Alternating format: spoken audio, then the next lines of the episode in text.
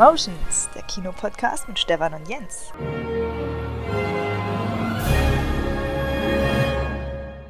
Jens. Stefan. Endlich ist es soweit.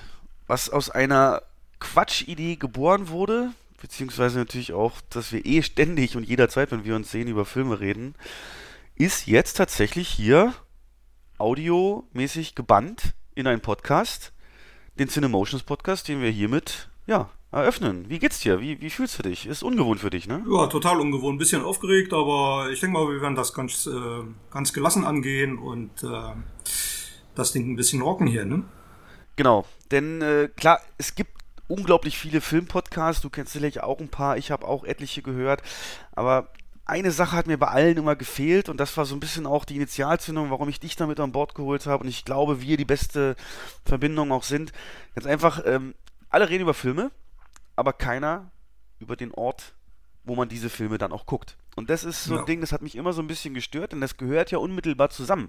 Man, also ich weiß nicht, wie es dir geht, aber ich, ich denke auch ähm, immer auf den Weg in den Saal oder an das Kino, wenn ich einen geilen Film gesehen habe, kann ich mich teilweise noch daran erinnern, wie das Popcorn geschmeckt hat. Und äh, das, äh, finde ich, sollte ausgebaut werden, weil ich glaube, da draußen gibt es eine ganze Menge von äh, Vorurteilen oder Halbwissen oder auch möglicherweise Interesse an äh, Kinowissen, ähm, dass, dass wir hier aufräumen können. Und deswegen Cinemotions, äh, ja. auch der Name. Danke übrigens, war deine Idee. Wie kamst du da drauf eigentlich? Hast du da irgendein Vorbild gehabt? Äh, es war einfach, also ich verbinde Kino immer mit Emotionen.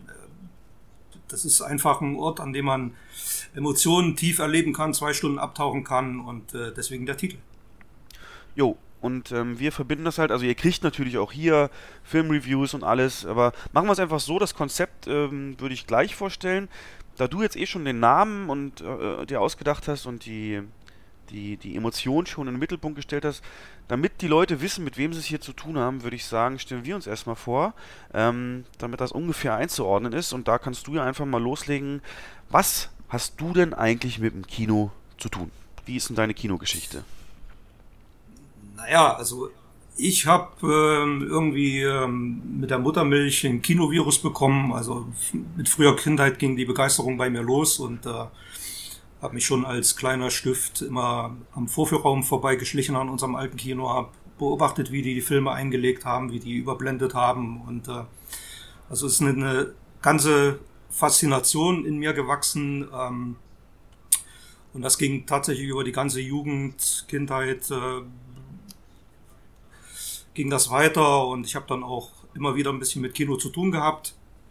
Ähm, eigene Filmvorstellungen organisiert in der Lehre, dann im Studium natürlich in einem Kino gejobbt, für ein Kino eine Diplomarbeit geschrieben, eine neue Marketingkonzeption und dann letzten Endes in das Berufsleben, im Berufsleben auch direkt ins Kinobusiness eingestiegen. Also im Prinzip mein ganzes Leben mit Kino zu tun gehabt. Und wie war es bei dir? Das ist ja, es ist ein sehr schönes Bild mit der Muttermilch. Ähm, das war, ja. ähm, also vielleicht dieses ähm, für euch da draußen, wir arbeiten zusammen im selben Kino und ähm, Jens ist da wirklich auch der erfahrenste, äh, dienstälteste ähm, in der Betriebsleitung und, und hat da wirklich alles, was eben Kino auch verändert hat, miterlebt. Also jede, jede, jeden Trend, jeden Hype kann man sagen, jeden, jede Veränderung, aber auch natürlich die Technik ähm, hast du mitgemacht und teilweise live implementiert und das wird sicherlich auch Teil sein einiger ja. späterer Podcasts, dass wir auf sowas einfach auch mal eingehen. Ich ähm, habe das nie ähm, erlebt leider, das mit dem Filmwechsel oder Projektionsraum beobachten. Was war das denn für ein Kino, dass man das sehen konnte? Hast du dann durchs Projektionsfenster immer nach hinten geguckt oder gab es da richtig einen Rundgang? Wie, wie, muss ich mir das vorstellen, dass du das angucken konntest als Kind? Nee, das, das äh, Kino in meiner Heimatstadt, das musst du dir halt vorstellen, das war halt typisch 80er Jahre, 70er Jahre, ein großer Saal und der Vorführraum, der ging zur Straße raus. Also die Tür zum Vorführraum ging zur Straße raus und im Sommer, wenn es warm war, haben die da die Tür offen gehabt. Okay. Und da bin ich nach dem Kino halt wirklich immer, immer da lang und habe mich da hingestellt und habe die beobachtet, was sie da drin gemacht haben. Und das äh, war Teil der Faszination Kino. Also es gehörte für mich einfach mit dazu. Die, die Filmrollen haben für mich eine Faszination ausgeübt. Ähm, ähm, ich habe dann bin dann tatsächlich hin, habe gefragt, ob ich irgendwie aus irgendeinem Film so einen kleinen Filmschnipsel mal bekommen kann. Schön. Und ähm, Hat's geklappt? Das hat teilweise geklappt, ja. Man hat es den Film dann irgendwann angesehen, dass ich wahrscheinlich nicht der Einzige war, der sich da Schnipsel rausgeschnitten hat für den heimischen Dia-Projektor. Okay. Ähm, die sind ja damals, also ich bin in der, in der, DDR groß geworden und die Filme sind dort ja teilweise über fünf, zehn Jahre lang gelaufen, weil die die Rechte immer direkt für längere Zeit eingekauft haben.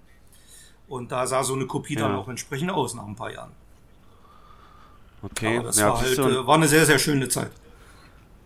Und wahrscheinlich heute golden eingerahmt irgendwie bei dir zu Hause an der Wand, diese Schnipsel, oder haben sie nicht, haben sie nicht überlebt? Die haben es tatsächlich nicht überlebt. Nee. Aha. Leider. das ist ja. Nein, aber das ist äh, wirklich, das, das meine ich halt, dieses, dieses, diese Magie, dieses Kino-Feeling, das habe ich tatsächlich so nicht erlebt. Ähm, bei mir ist so, ich bin tatsächlich ähm, erst äh, so Richtung 92, 93 so meine prägendsten Kinoerfahrungen gemacht. Bin ja auch ein bisschen jünger als du, ähm, konnte also die Zeit auch gar nicht so miterleben, obwohl es natürlich damals noch diese Art von Projektion gab. Ähm, war es bei mir tatsächlich die Liebe zum Film erstmal, über den klassischen so äh, Videoabend mit dem Vater. Und das hat mich wirklich massiv geprägt. Es gab für mich nichts Schöneres, als wenn es irgendwie Freitagabend war, ne? Kleiner Steppke, Grundschule, whatever. Und ähm, Vater kommt nach Hause und hat aus der Video, du siehst schon diese, diese VHS-Packung, ne? Mit dem Logo der Videothek, wie man es so kennt. Und du weißt halt als Kind nicht, was hat er da mitgebracht und was könnte das sein. Und das war wirklich jedes Mal wie Weihnachten. Und da hat er mir halt wirklich einige Dinger gezeigt, ähm, die mich absolut geprägt haben. Und da äh, ich auch dann später später, als ich den Videorekorder bedienen konnte, sozusagen ähm, in der Freizeit auch immer wieder alles eingelegt habe und das wirklich aufgenossen habe. Diese kindliche Vorstellungskraft, diese kindliche, jugendliche ähm, Magie und Empfinden von Filmen ist ja auch ganz anders ne, als Erwachsener. Es ist so ein bisschen schade, dass das so ein bisschen schwächer wird. Ich versuche es mir immer zu bewahren, aber das war so dieses, dieses wirklich Bauchkribbeln fast schon, wenn ich da irgendeinen Titel gesehen habe, der einfach nur gut klang, so, was natürlich keine Ahnung gehabt als Kind, worum es da geht. Und dann hauen dich die Filme so teilweise weg und da habe ich halt auch, wenn wir dann auch Filmtipps besprechen, Verbrechen oder ähnliches, Geheimtipps, einiges hängen geblieben, was so niemals heutzutage möglich gewesen wäre. Und ähm, tatsächlich meine erste prägende Kinoerfahrung ist, und das habe ich erst gelernt, als ich im Kino gearbeitet habe, ein riesen Missverständnis gewesen. Jetzt pass auf. Jurassic Park, ja. Ich natürlich genau im richtigen Alter. 93, glaube ich, kam der raus, da war ich halt 9 oder 10 und in Deutschland kam er ja, glaube ich, erst 94. Auf jeden Fall noch nicht 12, so. Und äh, wir fahren also in die nächstgrößere Stadt. In meiner Stadt gab es leider keinen kein Kino. Also immer auch was Besonderes. Die Fahrt ins Kino, das war für mich, das, das habe ich zelebriert einfach, ne, als, als kleiner Steppke. Und dann stehen wir da, ähm, übrigens im Weltkino in Cottbus war das, äh, das älteste Kino Deutschlands, wenn ich mich nicht irre, oder zweitälteste, hast du bestimmt auch schon mal von gehört. In der Nähe von Cottbus komme ich her. Und ähm, dann waren wir da, Riesenschlangen, alles gehypt. Ich natürlich, ich kannte jeden Sauriernamen, ne? wie es so war. Ich hatte das Spielzeug schon und alles. Ähm, wollte da rein, ich hatte nichts es gab für mich nichts Wichtigeres. Ne? Das war in dem Moment, ich wollte diesen Film sehen. Ich war ganz klassisch mit dem drin im Hype. Und dann stehen wir am Einlass und wurden nicht reingelassen, weil ich nicht zwölf war. Und jetzt habe ich gelernt, ja, jetzt habe ich gelernt im Kino, es gibt in Deutschland die, ähm, wie heißt die Regel, die Parental Guidance, ne? also Begleitung mit Eltern, Erziehungsberechtigten darf jemand in einer ab 12 Film, auch wenn er unter 12 ist, bis, bis 6 Jahre geht das sogar. Also alles zwischen 6 und 11 darf in einen Film ab 12, wenn ein Erziehungsberechtiger dabei ist. Und natürlich kannst du dir das vorstellen. Hype, Hype, Hype, Hype, Hype. Im Kino drin, Popcorn-Geruch. Siehst schon das Filmplakat neben dem Saal. Und dann steht da so ein Typ. Nö, nö, nö, nö, nö, du nicht. und dann die Fahrt nach Hause, das war, man sagt ja immer so Walk of Shame, ne? das war die Drive of Shame meines Lebens. Äh, ich war, meine Welt war zerbrochen. Und äh, eigentlich könnte man sagen, kein guter Start fürs Kino. Aber ähm, war ja dann kurz danach, wurde ich ja zwölf und konnte es dann auch gucken. Aber tatsächlich nicht im Kino. Ich habe Jurassic Park damals nicht im Kino sehen können, wegen diesem Dulli, muss man mal sagen. Also Ach, hätte ich das damals schon gewusst und hätte ich irgendwie eine Zeitreisemaschine, ich würde ihm die Paragraphen, FSK-Regeln um die Ohren hauen, aber ich glaube, du kannst dir vorstellen, das hat natürlich für mich dann die Sehnsucht noch viel mehr gestärkt. Und weißt du, wann es dann soweit war? Der nächste Film, der es geschafft hat, mich wieder in dieses Halbfieber reinzuziehen und äh, wo ich das letzte Mal, oder fast letzte Mal seitdem so investiert war, war Independence Day, 96 dann. Da gab es ja dann Sticker-Alben. Ich kannte den Film im Prinzip schon vorher, nur anhand der Sticker-Alben, die ich ausgefüllt habe und so. Da war ich genauso hype und natürlich auch schon ein bisschen älter dann, aber ähm, die Story und Aliens und Bedrohung und cooles Setting, USA, alles geht kaputt. Ähm, das hat mich auch extrem geprägt und deswegen auch bis heute noch so ein, so ein, so ein Guilty Pleasure für solche ja, äh, Larger-than-Life-Action-Filme. Da kann ich dann auch mich drin verlieren. Und da hat es dann aber geklappt, da wurde ich reingelassen und das hat dann hingehauen. Also von daher äh, war das die Faszination. Und dann, als spätestens ähm, mit, äh, ähm, wann kam die Episode 1 raus? 99 war das. 99, ne? ja, ja, ja. Genau. Ähm, da war es dann tatsächlich so, ich noch, war ich natürlich noch keine 18, aber ähm, wollte den genauso gucken. Star Wars äh, Hype, ne, Special Edition kurz vorher.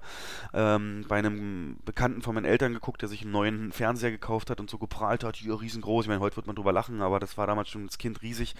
Und dann, ähm, ja ähm, mussten wir dann hingefahren werden. Und tatsächlich gab es um Mitternacht keine Vorstellung mehr zur Vorpremiere, aber die haben tatsächlich eine um 2.30 Uhr nochmal gespielt. Und dann der, sah ich mit einem Kumpel, auch so ein riesen Star Wars-Nerd, ähm, von meinen Eltern hingefahren, 2.30 Uhr diesen Film geguckt. Und hinterher muss ich leider sagen, wäre ich nicht mehr so lange wach geblieben, nur für diesen Film. Naja, aber das wusste man vorher natürlich nicht. Ähm, deswegen übrigens auch Fanboys, der Film, der beste letzte Satz aller Zeiten. Was ist denn eigentlich, wenn er nicht gut ist? und an den musste ich immer wieder denken. Und ähm, ja, dann irgendwann eigenes Auto und dann ging es natürlich los. Ständig in die, nach Cottbus wieder. Ähm, dann hatten die einen Multiplex mittlerweile auch. Und ähm, ständig mir Filme da dann reingezogen und auch kleinere und das war wirklich also die Traumzeit und dann entsprechend Blu-ray-Sammlung genauso groß. Also ich lieb's genauso, diesen Geruch und alles, hab aber um jetzt mal den Dreh zu kriegen zu uns, ähm, den Job erst seit zweieinhalb Jahren, weil ich äh, nach zehn Jahren im anderen Job im Einzelhandel gesagt habe, so jetzt oder nie, ähm, machst du mal, ja, so kitschig, ne, dein Hobby zum Beruf, aber es hat dann alles eben von Umständen her gepasst. Ähm, das Kino, wo wir arbeiten, hat gesucht. Ich habe mich beworben und jetzt machen wir hier einen Podcast. Also das hätte ich mir auch nicht träumen lassen vor drei Jahren. Aber geile Sache, geile Sache, genau. Und ähm, in dem Zusammenhang habe ich seitdem her verlinke ich auch alles, was jetzt im News und Filminfos und Hintergrundwissen angeht. Ähm, und da ist mir eben aufgefallen, ey, keiner redet übers Kino. Man muss doch auch übers Kino an sich mal sprechen, um Filme in der Gesamtheit ähm, zu beurteilen, weil das gehört einfach zum Erlebnis dazu. Und jetzt ist es soweit. Ihr hört den ersten Teil Cinemotions Podcast und ähm, ja, ich, ich würde den, also wenn du was ergänzen willst, sag ruhig, ich bin immer so ein Monolog-Mensch, aber ich würde einfach mal das Konzept unseren ähm, Hörern vorstellen. Und zwar, was passiert hier? Wir werden in jeder Folge natürlich ganz klassisch die zuletzt gesehenen Filme, Serien, Trailer und so weiter besprechen, unsere Meinung dazu abgeben, aber natürlich auch die Meinung ähm, mit eben unserer Kinoerfahrung drin und ähm, was äh, für euch natürlich vielleicht interessant ist, wir kriegen ja live auch die Reaktionen mit ähm, auf bestimmte Trailer vom Publikum, wenn wir im Saal sind und zum Beispiel kontrollieren, ob die Temperatur passt und so, das Bild gut ist. Ähm, und dann, dann, dann sehen wir natürlich auch schon erste Reaktionen. Die sind teilweise sehr interessant, aber eben auch, äh, wenn, wenn Filme zu Ende sind, äh, wie die Leute dann rauskommen, die, was die für die Gesichter, was man dann lesen kann. Das finde ich so unglaublich faszinierend, wenn ein Film ist, der die Leute wirklich mitgenommen hat, wie sie die dann äh, hinterher drüber reden und äh, Meinungen und oder auch umgekehrt natürlich Enttäuschungen und das werden wir hier auch ganz stark mit reinbringen. Dann äh, bieten wir euch ein bisschen Neuigkeiten aus Hollywood, äh, Kinolandschaft speziell aber auch, weil Newsseiten gibt es wie Sand am Meer. Und äh, was ich speziell reinbringen möchte oder wir, ist natürlich auch Kino-News. Was ändert sich da eigentlich in der Kinolandschaft? Denn die ist in Trouble, muss man sagen vielleicht mal für euch zum Vergleich. In ganz 2017 wurden 120 Millionen Kinotickets verkauft in Deutschland. Und aktuell, nach dem ersten Halbjahr, stehen wir bei 47 Millionen. Also selbst ja, wenn das nicht ordentlich anzieht und zweite Halbjahr überproportional gut wird, dann wird man selbst dieses schwache Jahr 2017 unterbieten. Und da haben alle Kinos eigentlich erkannt, dass es so nicht weitergeht. Und da ist richtig was in Bewegung, was man vielleicht so gar nicht mitkriegt. Und da wollen wir euch auch ein bisschen reinbringen. Das ist dann alles Mögliche von Technik und Konzepten und so weiter. Wird spannend, wird spannend. dann haben wir jeden Podcast ein Hauptthema, das sich auch natürlich um Kino dreht. Heute wird es sein die Kinopreise.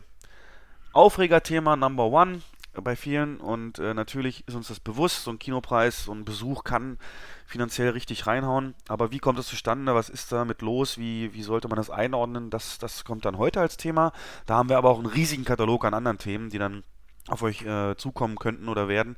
Und äh, gerne auch macht uns da Vorschläge. Dann werden wir uns battlen oder ein Plädoyer halten zu etwas. Also da gibt es dann ein Thema. Und wir beide müssen Vorschläge machen und ihr entscheidet dann, wer ähm, besser lag.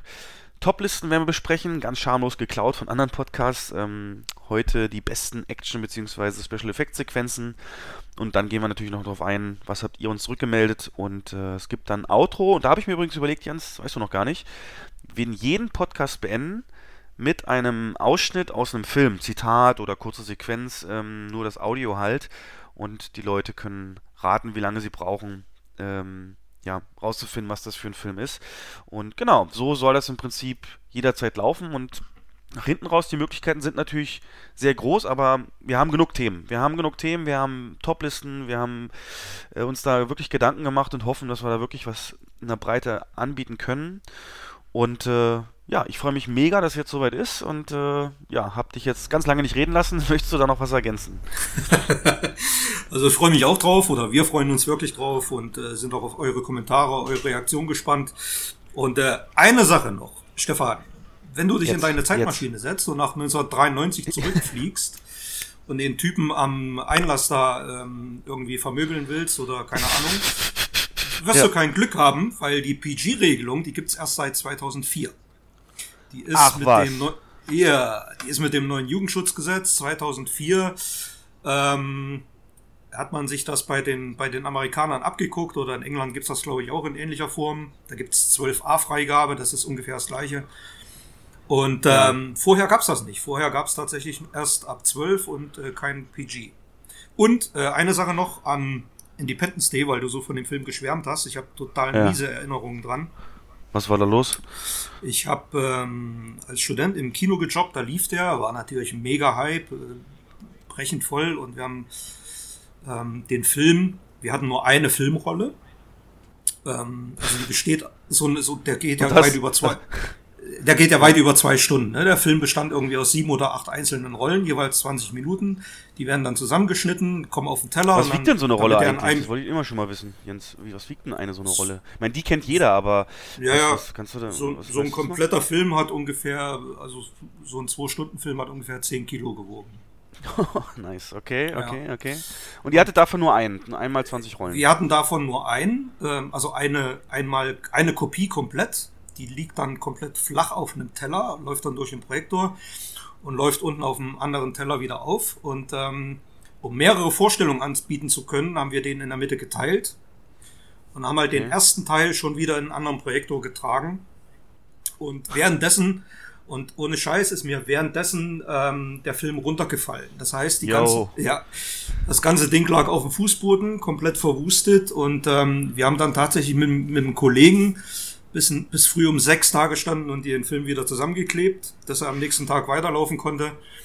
Und er sah aber richtig mies aus, dann die Kopie mit Laufstreifen und äh, Dreck oh. drin und alles. Aber das ist meine Erinnerung an Independence Day. Ja. Das ist ja krass. Ja, und seit, äh, seitdem das kann heute nicht Filme mehr tragen, oder? ja, musste ich ja, haben wir dann hier auch, aber ähm, das ist heute nicht mehr möglich, weil heute alles äh, digital vorgeführt wird. da muss ich auch sagen, Vorteil, ja, halt, ja, ja, man, bin ich richtig. Kann halt wirklich. Mach, erzähl. Naja, der große Vorteil ist halt, man hat eine Festplatte und die kann man theoretisch wirklich in allen Kinosälen zur selben Zeit abspielen. Das war ja. vorher halt nicht möglich. Ne? Da bin ich muss ich auch ehrlich sagen, ein bisschen froh, dass ich also erst nach der sogenannten Digitalisierung, die ja von Avatar 2009 eingeleitet wurde, ins Geschäft gekommen bin, weil ich glaube, ich, ich hätte also A, nicht das Geschick, ich habe nur so ein bisschen zwei linke Hände und alles Daumen, aber ähm, das, das ist natürlich auch ein ganz anderer Aufwand und ganz andere Improvisation, ganz andere Planung, also, also das ganze Operative ist ja anders. Müssen wir uns mal notieren, vielleicht so als, als Historienausflug, dass du da mal komplett den Alltag mit, mit, mit analogen Filmen mal erläuterst. Ich glaube, das fände ich selber auch interessant. Aber genau, wie du sagst, jetzt ist es eine Festplatte im Server und rüberschieben und dann wie beim Media Player einfach auf Play drücken. Also das ist für ja. mich persönlich ähm, kam das sehr entgegen. Aber siehst du, und die, die hat halt so eine Erinnerung geschafft. Ne? Also das äh, eine Festplatte ja. zusammenkleben wirst du nie. Von daher, wenn die runterfällt, dann war es das halt wirklich. Ja. Genau. Nee, aber interessant, interessant. Aber jetzt hast du mich ja mein Weltbild komplett wieder verändert. Das heißt, ich ich, der Typ war doch im Recht, oder was? Bei ja, ja klar, absolut. Oh, verdammt. Der war im Recht. Ähm, glaubst du, die Regelung ist positiv oder ähm, war es vorher, ähm, also für die Gäste, ist, ist das eine sinnvolle Regelung? Ähm, grundsätzlich finde ich schon, weil letzten Endes ähm, die, die Kompetenz der Eltern irgendwie gestärkt wird und letzten Endes müssen die entscheiden, ist mein Kind reif, den Film zu sehen oder nicht zu sehen. Andererseits ähm, sind dann tatsächlich auch einige Filme, die dann bei der FSK durchs Raster fallen, durchs FSK 12 Raster, oder besser gesagt, die dann ab 12 freigegeben werden, die nicht unbedingt für Sechsjährige, Sieben-, Achtjährige geeignet sind und äh, die Eltern sich vielleicht vorher nicht informieren. Das ist dann der Nachteil. Ähm, ich würde aktuell tatsächlich Jurassic World dazuzählen. Jurassic ähm, World und ein gutes ja. Beispiel war voriges Jahr Nerf, glaube ich. Der war ab 12 und ist dann auf DVD, Blu-ray ab 16 hochgestuft worden. Ach. Und den hätten theoretisch Sechsjährige mit ihren Eltern ja gucken können. Das ist dann so der, ja, wie soll ich sagen, der Knackpunkt in der ganzen Sache. Aber generell ja. finde ich es gut. Ja, stimmt, wo du sagst, Baywatch fällt mir noch ein, da gab es ja, ja, teilweise recht anzügliche ja, Szenen, die so nicht geeignet sind. Ja, ja, okay, aber alles halt, wahrscheinlich hat man das damals, war die FSK halt einfach noch strenger, als man das gemacht hat. Absolut, ja. Das, das wäre auch ein eigenes Thema wert, ähm, notiere ich mir auch gleich mal, dass man da dann mal über FSK und die Entwicklung redet, was da jetzt an Beispielen so kommt. So, ähm, aber da sind wir gerade auch schon bei den Filmen. Äh, was hast du denn zuletzt gesehen? Filme, Serien und äh, erzähl einfach mal, was ist deine Meinung dazu? Ähm, ich ähm, bin ein riesen Star Trek-Fan, du ja auch, weiß ich auch von dir. Und ähm, wir sind ja jetzt auch mit Discovery ein bisschen warm geworden. Oh, Moment, Moment, Moment, da fällt mir gerade eins, eine Entweder-Oder-Frage. TOS oder TNG? Äh, TNG. Okay, also für euch da draußen, ne, Original Star Trek oder Next Generation, dann sind wir da auf einer Wellenlänge. Okay, erzähl weiter. Äh, TOS die Filme, TNG die Serie. Um es mal so zu machen. Ja, okay. Ähm, tatsächlich habe ich jetzt äh, TNG komplett nochmal ähm, mir angeschaut. Ich habe ganz günstig die komplette Box geschossen und äh, auf Blu-ray die remasterte Fassung und war äh, doch überrascht, wie, wie gut diese Serie immer noch ist. Also da sind wirklich sehr, sehr gute Folgen dabei, aber auch viel Müll. Also man, sind, man ist wirklich äh, so ein ständiges Auf und Ab. Vor allem Wie ist das Verhältnis so von, von gut zu Müll? 70, 30 würde ich sagen. Ja, ja, würde ich auch sagen. So ungefähr. Wobei bei den 70 sind noch einige, die wirklich stark herausragen, die wirklich hervorragende Folgen sind, aber ähm, es kommt immer wieder so eine, so eine Füllepisode dazwischen und ähm, wo sie auf irgendeinem Planeten kommen mit, mit irgendwelchen Leuten, die Whisky trinken und äh, es ist ein bisschen komisch teilweise, aber so der Grundtenor der Serie ist äh, immer noch super aktuell und ähm, man hat halt da wirklich versucht, Zeitgeist mit einfließen zu lassen und das gelingt heute nicht jeder Serie. Ja, also auf jeden Fall Star Trek, ganz klassisch, ne, weil du es gerade sagtest, wenn auf einem Planeten jemand Whisky trinkt oder das ist deren Eigenschaft, dann ist es auf dem ganzen Planeten so, ne? Ja, ja, genau. Dann trinkt aber auch jeder und auf jedem Kon also nicht wie bei uns hier mit Ländern, und kulturellen Unterschieden. Es gibt da nur den Whisky-Planeten, den, den, den, den Nazi-Planeten und was dann Richtig, genau das. Ja. Ja. Ähm, wie ist denn, ähm, hast du denn eine Lieblingsfolge, die so stark heraussticht? Also meine, meine, absolute Lieblingsfolge ist äh, die, die alte Enterprise. Das ist, glaube ich, dritte oder vierte Staffel wo, ähm, wo die Enterprise B durch einen Zeitsprung ähm, in die Zukunft fliegt und die komplette Zukunft geändert wird und sie sie in die Schlacht zurückschicken müssen, um den Zeitfluss wiederherzustellen. Und die, da sieht man halt wirklich sehr schön die beiden Generationen nebeneinander, also das TNG und die, die Uniform der alten Star Trek äh, aus, aus den 70er, 80er Jahren, diese Uniform. Und diese Folge, die hat es wirklich ähm, ist bei mir absolut Top 1. Das heißt, mit, mit dem alten Cast auch? Mir nee, nee, nicht, nicht mit dem alten Cast, aber äh, das Raumschiff-Design ist halt wirklich ähm, an, den, an die Filme angelegt aus den 80ern. Das ist dann die Enterprise B, die dann auftaucht und die haben die alten Uniformen an und, ähm, und auch der ganze, die, die Effekte in der, in der Folge sind sehr gut und also die steht bei mir unangefochten auf Top 1. Okay, okay. Ähm, wo du sagtest hier, dass die auch immer im Zeitgeist sind, es gibt diese eine Folge, die mir nicht ähm, aus dem Kopf geht, äh, wo Data vor Gericht steht und verhandelt wird, ob der lebt oder halt eine Maschine ist, Eigentum oder selbstbewusst, äh, also ja. ein sentient being so, the measure of a man und ähm, das hat mich bis zum Ende geguckt und das muss man wirklich sagen, diese Writing-Qualität, die gibt's halt auch so nicht mehr, ne? Das also bei, bei Star Trek TNG speziell, das waren wie du sagtest, immer so auch auf heute beziehbare Themen und das richtig gut gemacht, ja, finde ich auf jeden Fall. Ist dir übrigens, schönes Fun Fact, ist dir mal aufgefallen, dass Riker sich nie wie ein normaler Mensch auf den Stuhl setzt? sondern dass der immer so von hinten drüber steigt. Äh, äh, meistens hat er dann noch Hocker oder über die Lehne oder sich den Stuhl umdreht und dann naja. praktisch so ähm, auf die Lehne setzt. Weißt du, warum das so ist? Äh, nee. Der hat äh, Rückenprobleme, der hat irgendeinen ähm, Rücken, äh, weiß ich, Verletzung nicht, aber also irgendwas stimmt mit seinem Rücken nicht, so dass er halt Schmerzen hat, wenn er sich normale hinsetzt und deswegen musst du mal darauf achten, bei jedem Mal, wenn er sich hinsetzt, setzt er sich so äh, so eher so cool hin, würde man sagen, wenn man es nicht weiß. Ähm, indem man sich zum Beispiel in den Stuhl mit der Lehne nach vorne dreht und dann so Beine breit draufsetzt. Ne? Also diese, diese Art und Methode. Das ist super gut. Oder ähm, wie sie sich immer ihre Anzüge zurechtziehen. Ne? Das ist so immer. Ja, ja. Wenn Riker ja. läuft, wenn, wenn, er das, wenn er die Brücke verlässt, äh, hält er der immer, hält immer den Kopf schief. Ähm, okay, stimmt, immer, stimmt, immer, wenn du den von hinten siehst, hat er immer den Kopf nach links gebeugt.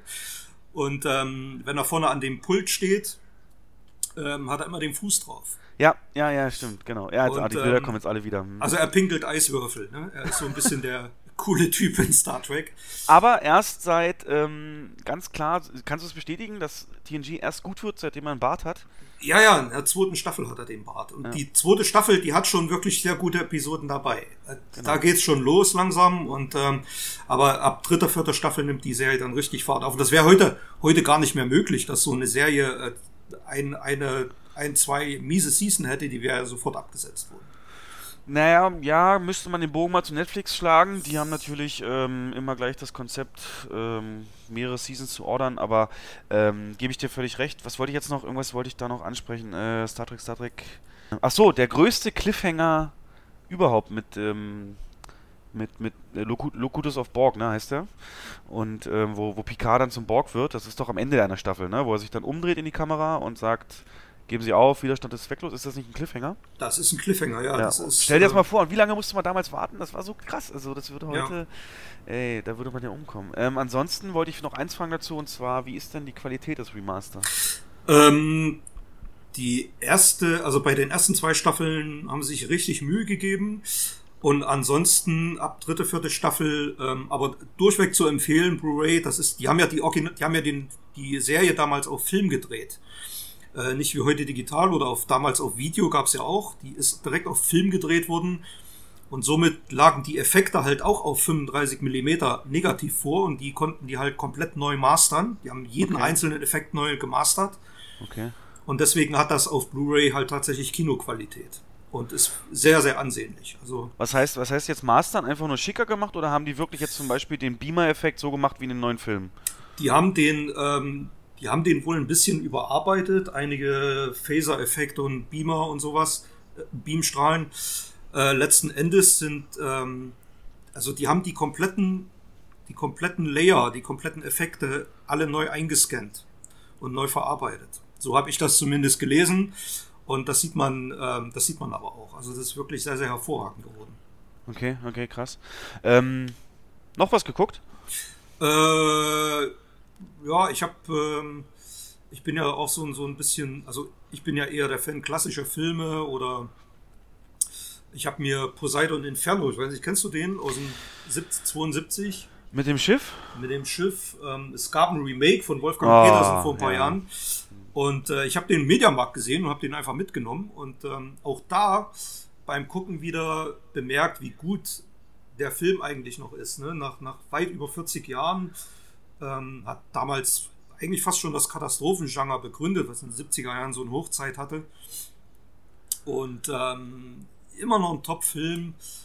Und im Kino, mein letzter Film war äh, Jurassic World 2. Ähm, ich weiß nicht, ob oh, wir den noch mal ein bisschen drüber reden lass, lass uns den Mantel des Schweigens drüberlegen. Oh, oh Mann.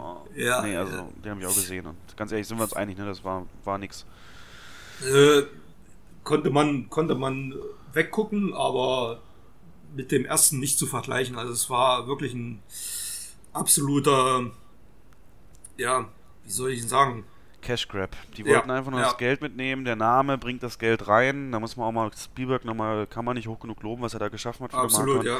Ähm, also in meinen Augen haben sie es hier, das ist der Grund, also gerade auch wieder aus Kinosicht, ne? Ich finde, man sagt immer so, äh, Hollywood, nur Sequels und so. Ja, stimmt, aber es kann auch gute Sequels geben und aber hier, das ist so das Beispiel, wenn, warum man sich nicht wundern muss, dass immer weniger Leute ins Kino gehen. Die gehen, also das erfüllt nicht mal die Mindesterwartungen. Im Gegenteil, ich habe es ja schon bei der FSK-Diskussion gesagt, die komplette zweite Hälfte, die ist so unglaubwürdig, so klischeehaft. Also wirklich gerade, ich sag nur Versteigerungsszene, da hat es doch wirklich bloß noch gefehlt, dass da einer mit so einem, so einem Bösewicht mit so, mit so, einem, hier, so einem gekräuselten Schnurrbart und, und den er sich zwischen Zeigefinger und Daumen so kräuselt, so Dr. Ja, Evil-mäßig. Ja. Ähm, mehr doch da, das ist doch alles lächerlich und äh, dass man das so. Ich habe ein YouTube-Essay gesehen, was müsste es machen, damit Jurassic Park wieder gut wird? Und da haben sie den ersten Teil halt deswegen äh, daraufhin so analysiert, dass du sagen kannst, also der hatte drei Elemente, warum es so gut wurde. Erstens halt dieses Wunder, dieses erste Mal Saurier sehen. Zweitens eben die, die Spannung und, und drittens eben das geschlossene Setting, ähm, dass man da eben klar diese Grenzen auch definiert hatte. Und du kannst, also die anderen Teile konnten das Wunder halt nicht reprodu reproduzieren, konnten aber das geschlossene Setting und die Spannung haben sie ja noch versucht, aber alle Filme, sobald die irgendwie weg sind von der Insel oder ähnliches, gehen Bach runter und ähm, von daher, ach, ich weiß nicht, ähm, einfach ja, sterben. Wenn man, wenn man den Film Teil, da graut es mir ein bisschen. Ja, aber den dritten Teil macht ja wieder Trevor Rowe. Ähm, Hast du Book of Henry gesehen? Was mich am zweiten halt, ja, was mich am zweiten halt auch wirklich massiv stört, äh, so im Nachhinein, sind die, ähm, die stilistischen Mittel, weil jedes Mal, wenn so ein Saurier auftaucht, ähm, passiert das erst durch einen Lichtblitz oder so. Also man sieht immer nur den Schatten von dem Saurier. Das ist in dem Film so oft der Fall, dass es gewittert, es blitzt und dann sieht man den Saurier kurz. Oder wenn der in diesem Schacht kommt, dann fallen die Lavastücke darunter und man sieht ja. den Saurier kurz das ist so ermüdend auf Dauer und so oft eingesetzt als Stilmittel, dass es wirklich dass man nur noch gähn macht. Und äh, das ganze Setting in der zweiten Hälfte hast du ja schon gesagt, das hätte man viel, viel besser und viel anders lösen müssen. Aus dem Film hätten zwei werden können, theoretisch. Ja, ja absolut. Na gut, ähm, mal gucken. Also keine Empfehlung, so wie es tut, wenn wir es sagen, nicht im Kino gucken, aber das ist so ein typischer Sonntagnachmittag, kann man sich da mal reinziehen. Ähm, ja, wie gesagt, den hatte ich auch gesehen. Bei mir ansonsten gar nicht so viel. Ich habe jetzt vorgestern Nightcrawler mal nachgeholt.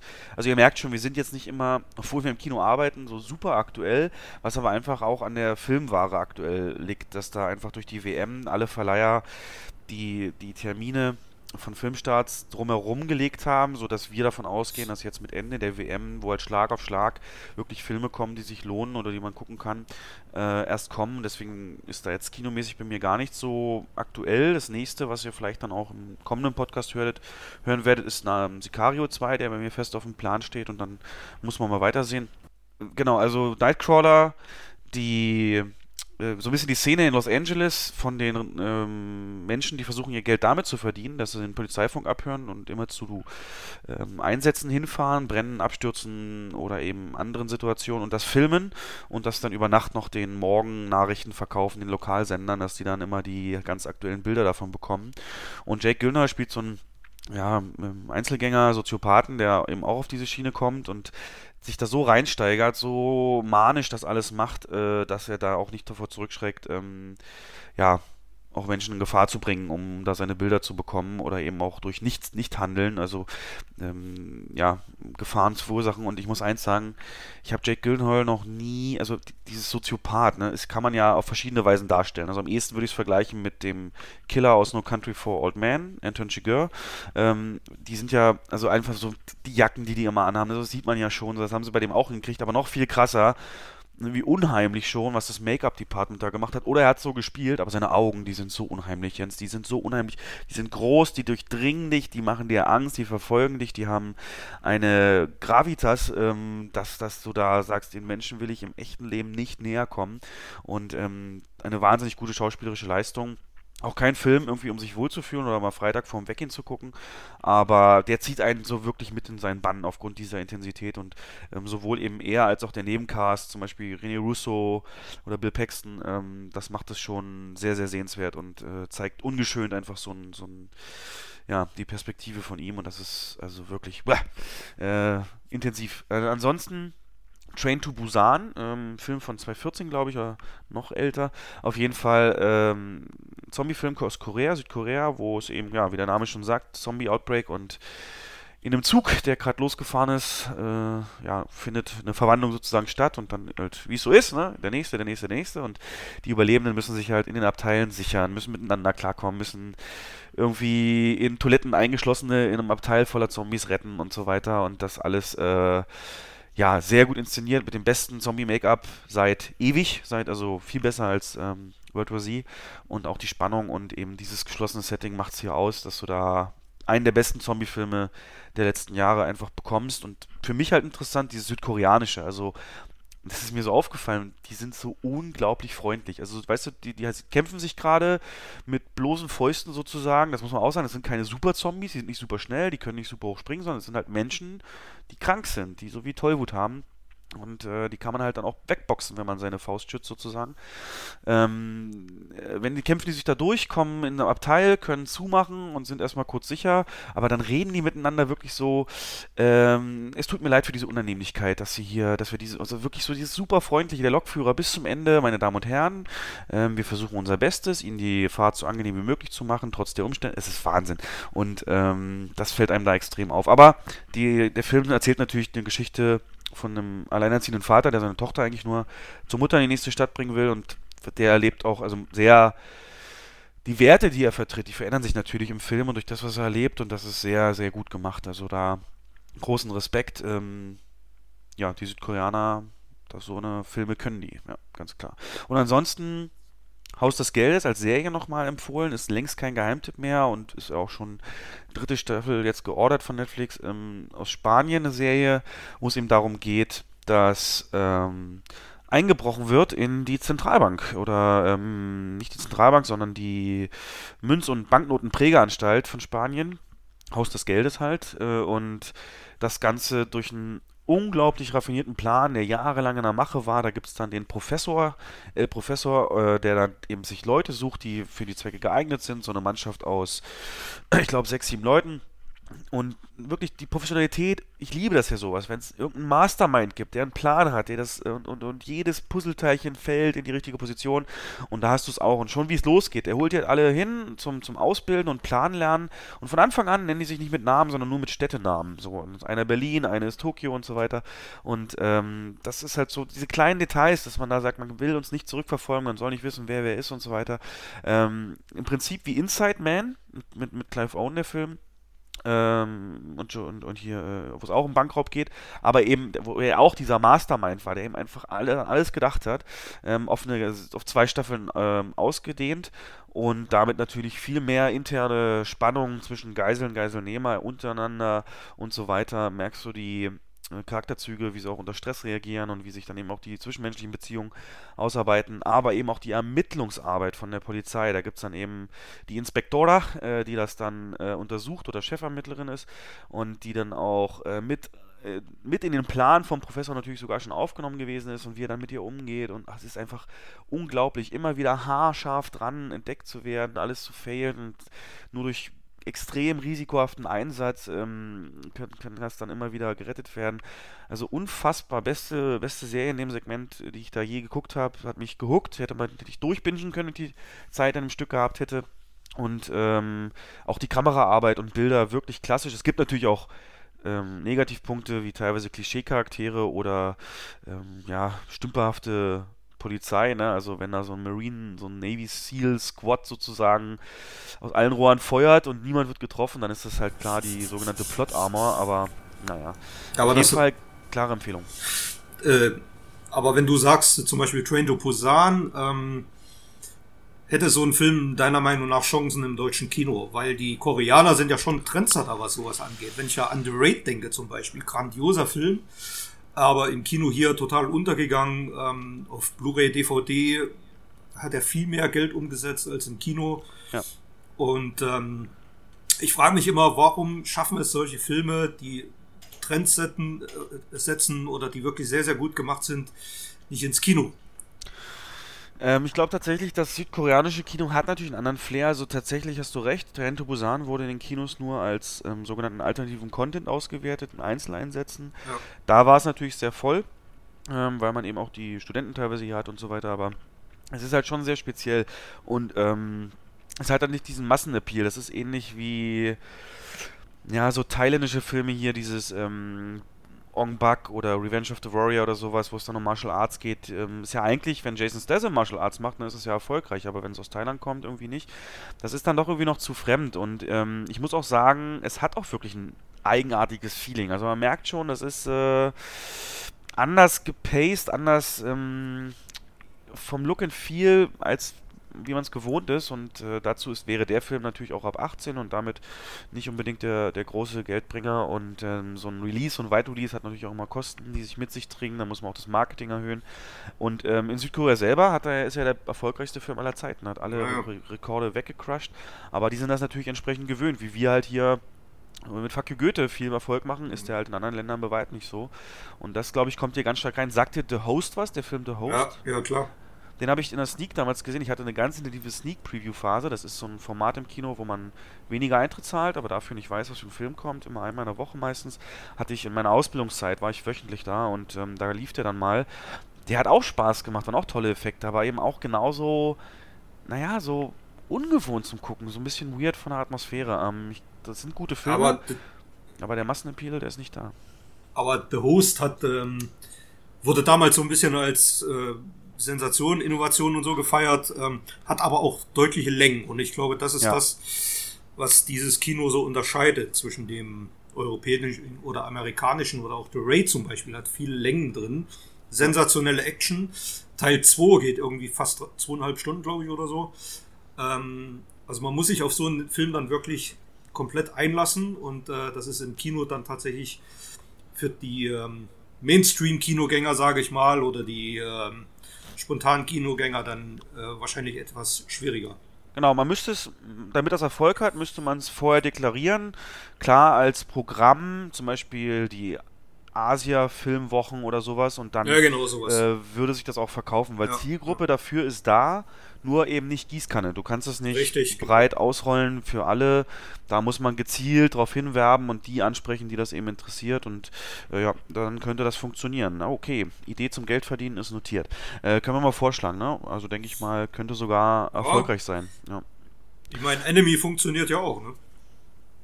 Anime ist ein absolutes Phänomen, aber da bin ich auch ehrlich gesagt raus. Ich gucke selber gar nicht. Ähm, ich auch nicht. Kriegst aber natürlich mit, wie voll das ist, dass die verkleidet kommen, obwohl es gar nicht so groß als irgendwie Event äh, beworben ist. Also wirklich, da ist Zielgruppe da, gebe ich dir recht. Genau. Aber jetzt erstmal, um das abzuschließen, das war das. Und als nächstes, wie gesagt, freue ich mich auf ähm, Sicario und dann gucken wir weiter. Äh, übrigens, die ersten Reviews zu Mission Impossible sind da.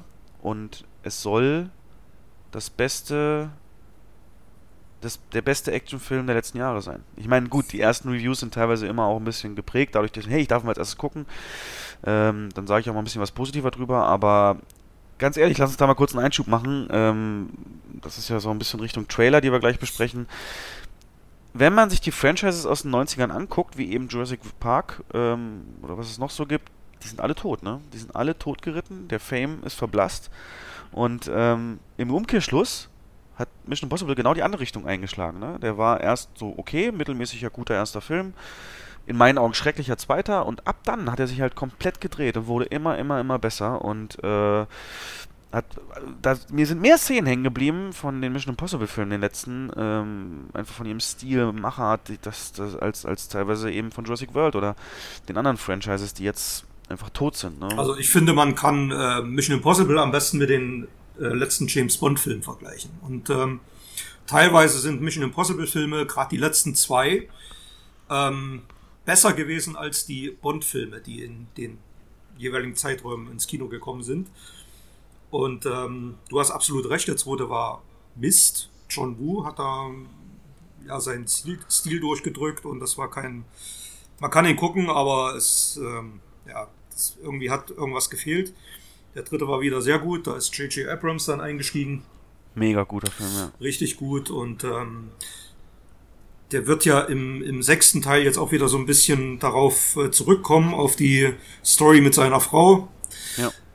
Äh, die spielt ja wieder mit, Michelle ja, Monaghan und. Ja. Ne? ja. Das war der erste Film, auch der Dreier, der halt so viel neu gemacht hat. Der ja, absolut, hat ja. Innenleben des. Ähm, der Organisation gezeigt, dass sie da eben Genau. auch strugglen. Die haben zum ersten Mal haben wir Ethan Hunts äh, Familienleben gesehen, am Anfang mit der Party und Bindungen, sonst war es ja immer mehr so ein auch bondartiger Frauenheld und ähm, wo man das immer sehr klein gelassen hat in, in den Filmen. Aber äh, genau, das hat echt alles neu gerebootet und danach wurde es ja immer besser, ne? Ich glaube, Ja, Brad Bird hat absolut. dann den nächsten gemacht Ja, und ähm, Was, was, auch- ja. was auch dazugehört, ähm, ist ein äh, gezieltes, gezieltes Einsetzen des Mission Impossible äh, Themas. Die Musik einfach, die spielt da eine sehr große Rolle und die ist halt dann im vierten, fünften Teil, das war einfach perfekt. Ich glaube, Michael Giacchino hat die Musik geschrieben, kann das sein? Weiß ich jetzt nicht Ja, nicht hundertprozentig. Und das war wirklich grandios gemacht und ähm, das, da hat alles zusammengepasst. Also ich finde, man kann von Tom Cruise halten, was man will. Äh, man kann sein Privatleben kritisieren. Aber ich finde, seine Filme sind perfekte Unterhaltung und ganz besonders Mission Impossible.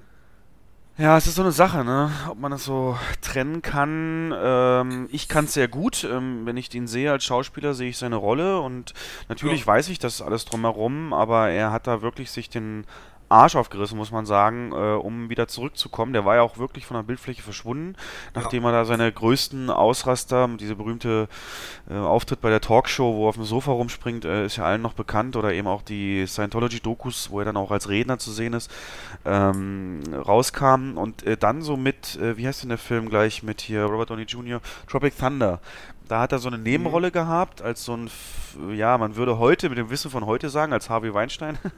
und ähm, hat da wirklich völlig übertrieben, aber auch selbstironisch sich da auf die Schippe genommen. Und dann ging es wieder aufwärts. Ne? Und ich muss zum Beispiel sagen, Edge of Tomorrow ist für mich einer der äh, unterbewertesten Actionfilme und leider auch gefloppten Actionfilme. Ja. Und Äh, Oblivion war auch gut. Also Oblivion. Oblivion auch tolle Bilder und und und äh, Story, aber gerade der Film. Und jetzt wie gesagt, ähm, das wird halt also die, die geben sich halt, ich glaube, es liegt auch viel an ihm, so viel Mühe mit den äh, Actionsequenzen. Die sind nicht nur da, um irgendwas zu verbinden oder um was Tolles zu zeigen, sondern die sind halt auch äh, eingewoben in die in die ähm, in die, in die Story und ähm, nicht nur als Location, Grund, äh, irgendeine Location zu besuchen, natürlich auch, aber Ja. ähm, jetzt aktuell zum Beispiel ist ja der, nachdem wir erst den Turm Burj Khalifa da hatten, wo man hochklettern, wo er hochgeklettert ist und den am Flugzeug dran hing, ist es diesmal ja ein äh, High Altitude Low Opening Sprung, Halo Jump, den sonst nur Special Forces ähm, machen, die dann irgendwie 10, 20 Kilometer Höhe abspringen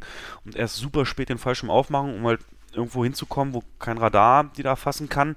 Und ähm, die haben sie 100 Mal gedreht, über 100 Mal. Gibt schon so eine Featurette bei YouTube.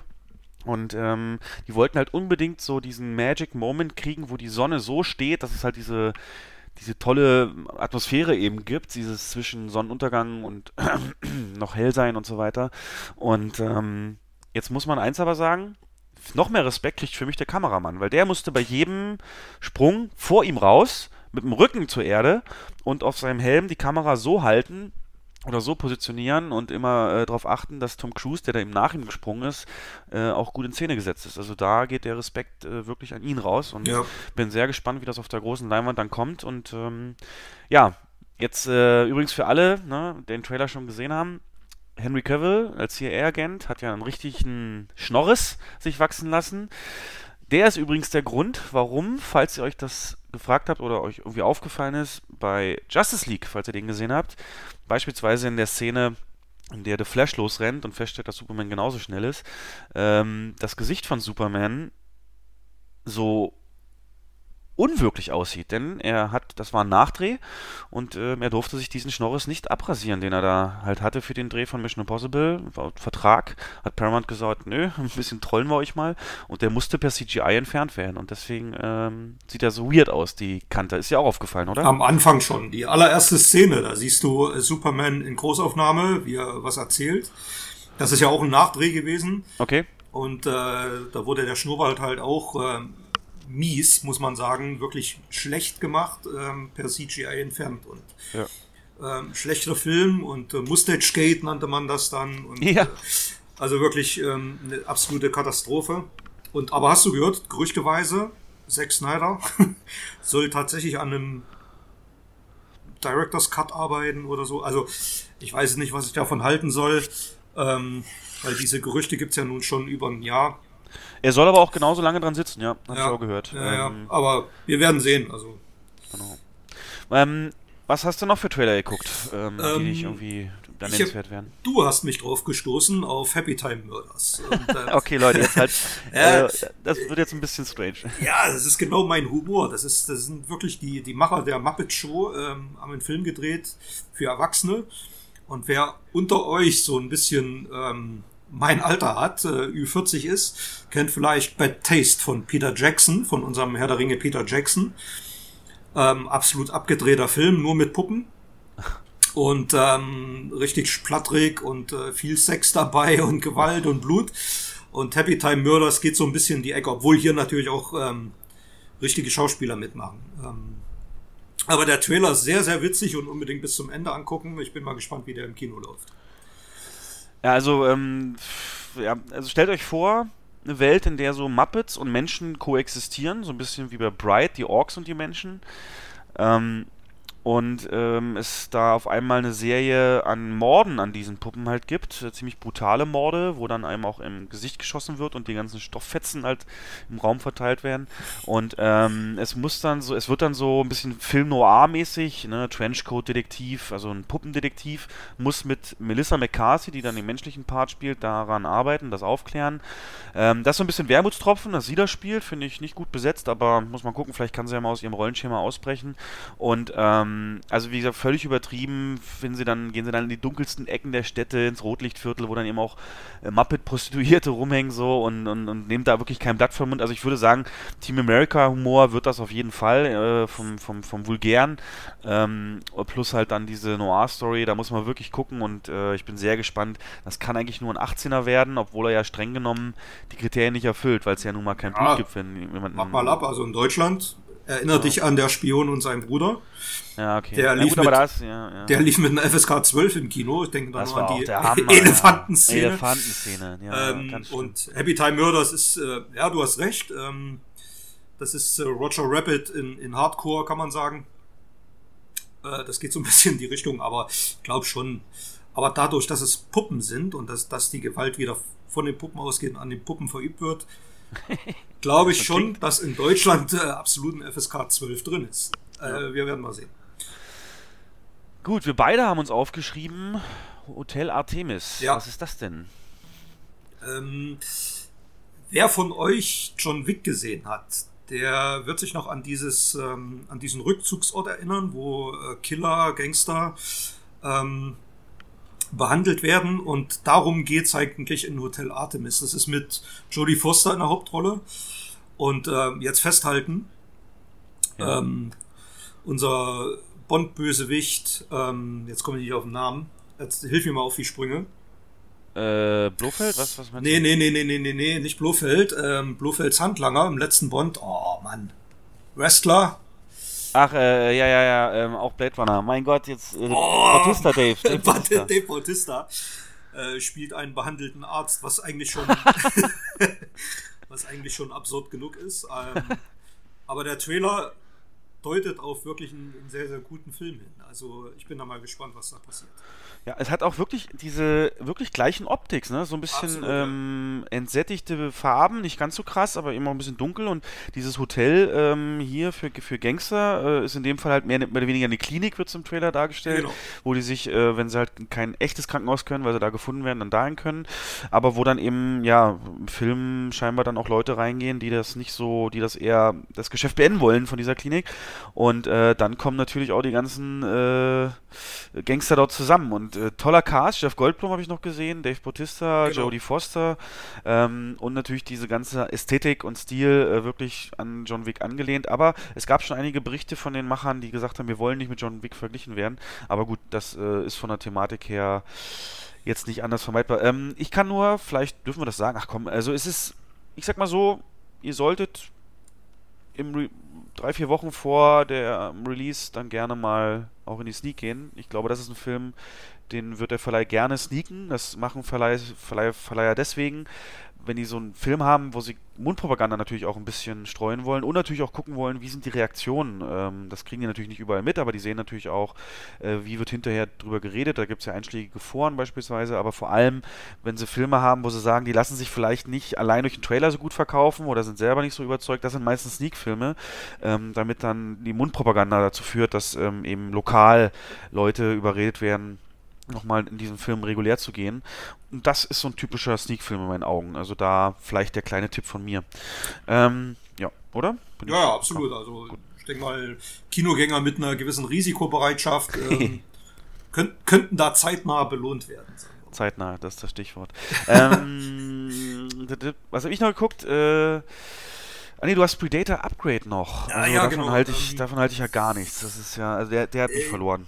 Ich habe kein Interesse mehr. Ja, hast du gelesen? 30% Nachdrehs. Ähm, Nee, nee, habe ich nicht. Die Okay, ersten, krass. Test, die ersten Test-Screenings waren wohl eine mittlere Katastrophe. Und die haben das Ende wohl komplett neu gedreht. Also ähm, es gab da wohl freundliche Prädatoren. Die fehlen jetzt komplett.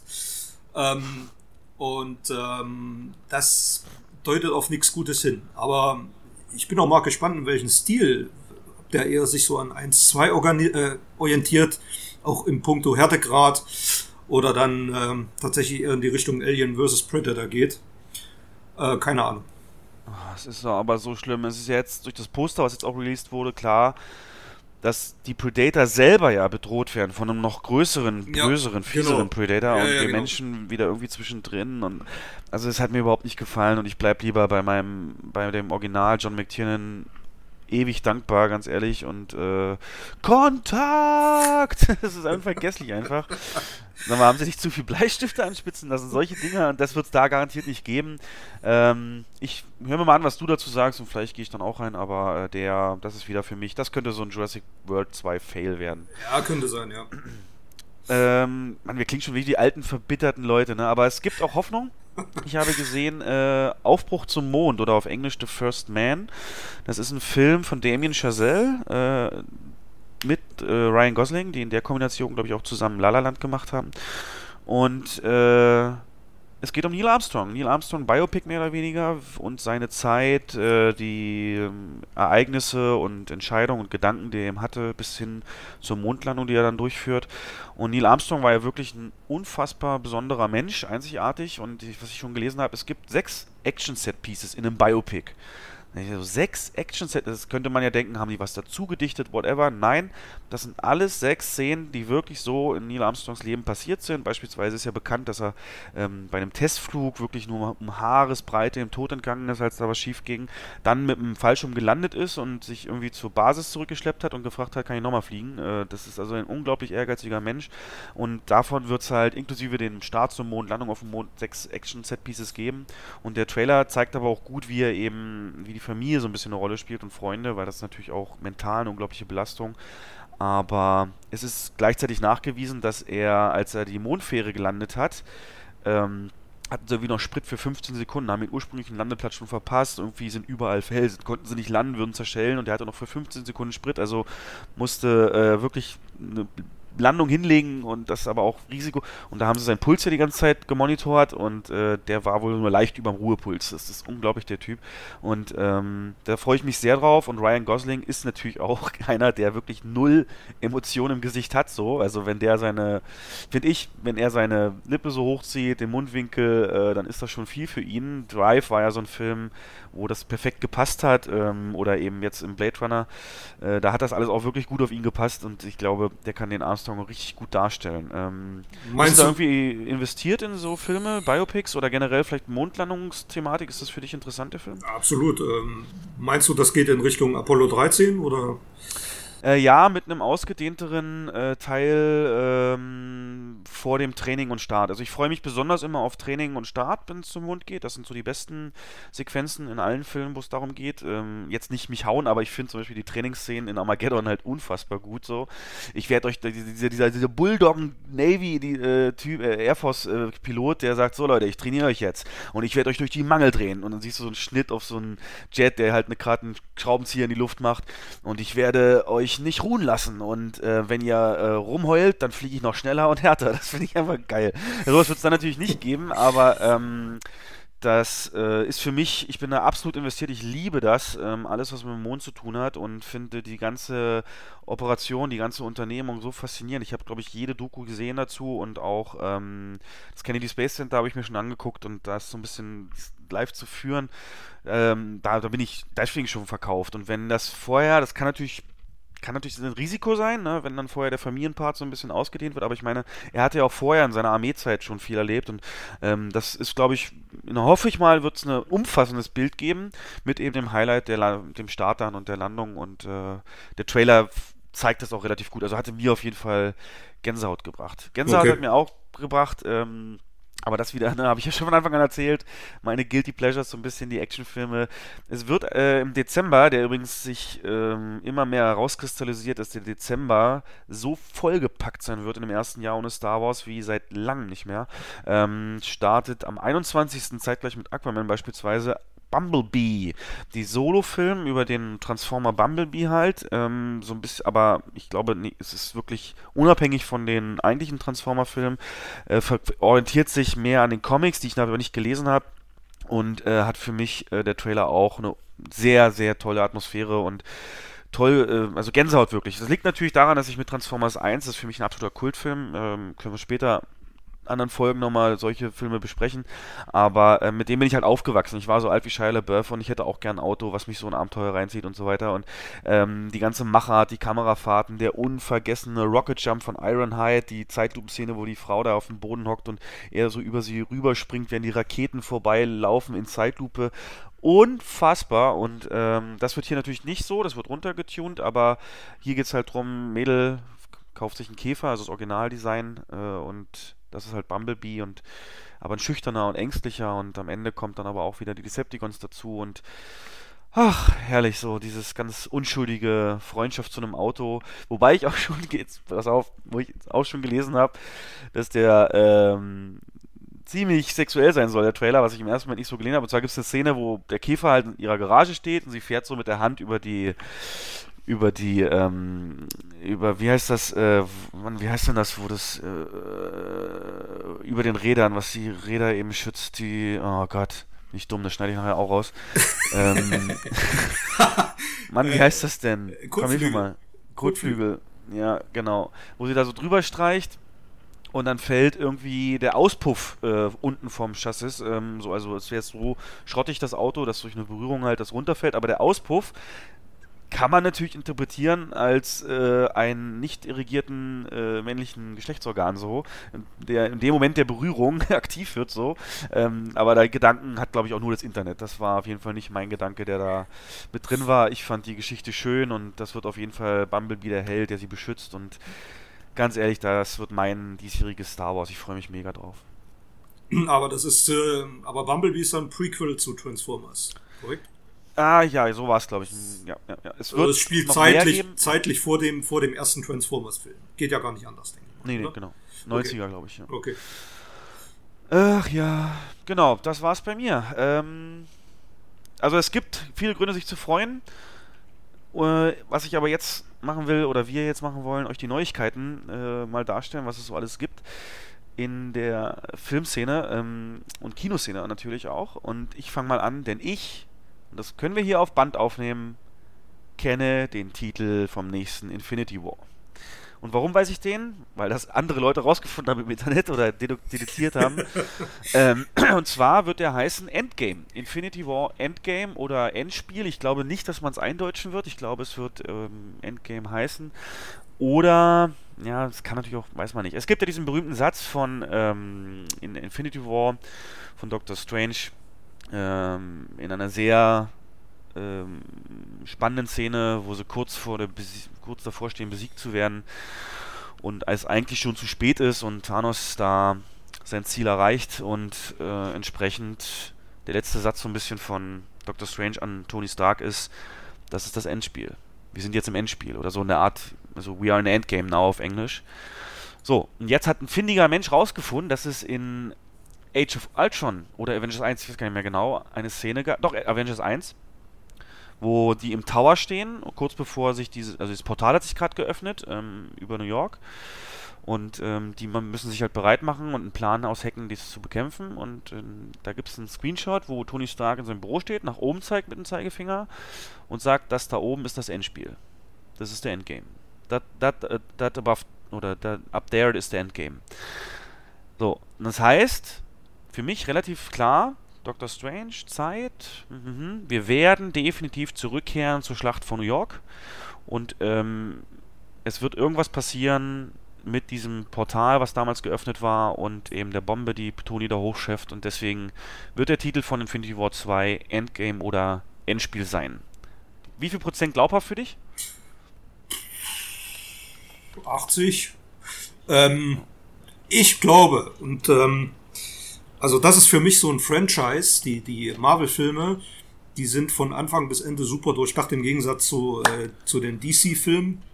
ja, da sagst du was. Ähm, ich bin jetzt nicht unbedingt der riesen Marvel-Fan gewesen. Ähm, es hat sich so ein bisschen geändert. Ähm, auch mit dem Infinity War Teil 1. Und ähm, aber wenn man mal so ein bisschen tiefer in die Materie eintaucht, da erkennt man, ähm, wie grandios die Drehbücher geschrieben sind, wie, wie weit zurück die das schon geplant haben. Glaubst, glaubst du das wirklich? Das habe ich mich auch so oft ah, überlegt. Also ich, das ist doch fast unmöglich, in welchem Detailgrad das passiert. Ja, aber äh, guck, dir, guck dir mal zum Beispiel die Harry Potter Filme an. Die sind ja, als das erste Buch geschrieben wurde, äh, wus wusste die schon ganz genau, was im siebten passieren soll. Und ähm, also ich denke mal schon, dass es zumindest so eine Leitlinie gab, was im ne, in welche Richtung sich das bewegen soll. Vielleicht nicht unbedingt jetzt jedes Detail, aber so die Eckpunkte, die Big Points, die saßen bestimmt schon oder wurden bestimmt schon vorher festgelegt. Das fände ich also super krass, wenn es so wäre, weil allein, dass Spider-Man jetzt Teil davon ist, war ja nie klar. Ja, gut. Damals okay, solche ja, Sachen. Das. Aber das spielt natürlich jetzt, Doctor Strange hatten sie ja vorher auch schon und Zeitstein und so weiter. Es muss damit ja nicht zusammenhängen. Aber teilweise finde ich es wirklich krass, die, äh, die Beachtung, die, die, die Details. Da kann ich auch mal empfehlen, wen sich dafür interessiert. Es gibt auf Reddit, dem größten Forum des Internets, wo immer so ist so ein News-Aggregator oder eben auch Treffpunkt von Leuten mit selben Interessen, bestimmte Unterforen, gibt es das Unterforum Movie Details, also wirklich reddit.com-r für Reddit, Schrägstrich und dann Movie-Details, wo so viele kleine Sachen, auch speziell aus Marvel, ähm, aufgelistet werden mit Screenshots und so weiter. Das ist unfassbar, ähm, äh, wenn die da wirklich so clever waren. Also ich würde es mir wünschen und 80% ist ja erstmal von dir wie eine Bestätigung. Ja, finde ich gut. Ich mache den Rest bei mir mal schneller. Ähm, Episode 9 hat Carrie Russell gecastet. Das ist aus The Americans, auch eine sehr gute Serie eine Schauspielerin, äh, die ich sehr schätze und damit hoffe, dass sie im Gegensatz zu Laura Dern wirklich was dazu tut zu der Serie. Und beim Fast and Furious ähm, Spin-off, das jetzt ja schon feststeht und auch gedreht wird, ähm, wo es nur Jason Statham und The Rock zusammen ihre Dynamik entfalten werden, ist Idris Elba der Bösewicht. Und das finde ich eine Kombination, die verspricht mir jetzt schon unfassbar viel Spaß, weil die sind alle hochcharismatisch und bin sehr gespannt, wie sie ihn da mit einbinden. Ja, und Idris Elba ja sowieso, also seine Präsenz in eigentlich jedem Film ist äh, grandios. Der nächste Bond? Äh, Glaube ich, ist er zu alt für. Okay. Glaube ich nicht. Der geht, glaube, der geht an die 50 mittlerweile. Ist, ich weiß jetzt nicht genau, wie alt er ist, aber ich glaube, das wird nichts. Das hätte man vor ein paar Jahren machen müssen. okay. Ja. Was hast du ausgerecherchiert? Ähm, also für mich ähm, absolutes Negativ-Highlight, dass Indiana 5 äh, sich verschiebt um ein weiteres Jahr. Das heißt, der Indiana Jones. Äh, Indiana Jones, sorry. Ähm, das heißt, der wird der Drehstart verschiebt sich und der Kinostart auf 2021. Da ist Harrison Ford dann, weiß ich nicht, 78, 79. Einfach aus dem Grund, weil das Drehbuch auf Deutsch gesagt Kacke ist. Äh, Spielberg hat's abgelehnt, Ford hat's abgelehnt und jetzt sitzt äh, ein neuer Drehbuchautor dran, um das Ganze wieder von vorn aufzurollen. Dann, was ich sehr interessant finde, weil ich diesen Film bis heute nicht verstanden habe, obwohl ich äh, den sehr, obwohl ich ihn wirklich sehr, sehr schätze. Nee, nee, warte mal, warte mal, noch mal zu Indiana Jones. Du hast mir doch äh, das Drehbuch schon mal gepitcht. So, Kannst du das ja, den Zuhörern genau. auch nochmal pitchen? Das perfekte Drehbuch für Indiana Jones 5. Wie retten ja, wir dieses weiß, Franchise? Ich weiß jetzt nicht mehr genau, wer es gesagt hat. Auf jeden Fall war es jemand, der in Star Wars ähm, ein bisschen was zu melden hat, also bei Lucasfilm für Star Wars verantwortlich ist und ähm, der hat das perfekte Drehbuch eingereicht für Indiana Jones 5. Das spielt 1977. Indiana Jones geht dort ins Kino. Im Kino läuft Star Wars Episode 4 in der unbearbeiteten Fassung und man sieht dann einfach nur zwei Stunden lang diesen Film. Mega. Ja, ich absolut, Man damit. ja. Also ganz ehrlich, also ich, Ja. ich würde dafür Geld ausgeben. Nice. Sehr schön. Was hast du für einen Äh, Film nicht verstanden? Was es gibt einen, einen sensationellen Science-Fiction-Film. Der ist 1968, glaube ich, ins Kino gekommen. Das ist 2001, Odyssee im Weltraum. Und ähm, Stanley Kubrick hat den damals gedreht. Vier, fünf Jahre hat er an diesem Film gearbeitet.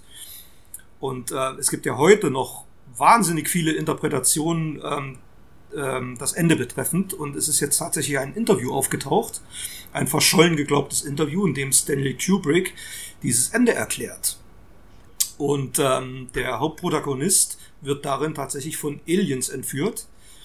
Und das ist jetzt ein bisschen Spoiler, aber man kann es tatsächlich nachlesen. Und ähm, diese, diese Endszenen, die man da sieht, wo er dann, wo er als alter Mann zu sehen ist und dann als äh, Säugling oder als Embryo besser gesagt, ähm, ist im Prinzip ein intergalaktischer, außerirdischer Zoo, in dem der Mensch dann dort gehalten wird als Ausstellungsobjekt. Habe ich überhaupt gar nicht so äh, verstanden, als ich den Film gesehen habe. Und ähm, aber diese Erklärung macht eigentlich den Film fast schon ein bisschen kaputt, wie ich finde. Ja, Ein Zoo. hat Kubrick in Pe- Ernsthaft ja, ja, Zoo. also wie so ein ja, ja, wie ein Zoo. Der wird entführt und wird dann zur Schau. Na, das ist wirklich ein bisschen.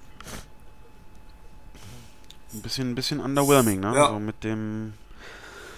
Naja, äh.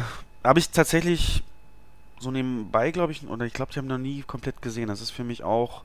Das ist doch das, wo es mit den Affen losgeht, ne? Genau. Mit den Knochen Übrigens, der Film ist nächste Woche im Kino zu Ja. sehen, ne? in der restaurierten 4K-Fassung. Ähm, Ah, stimmt, genau, Ja. ja. Ja, ja, ja, ja, ja, ja, ja.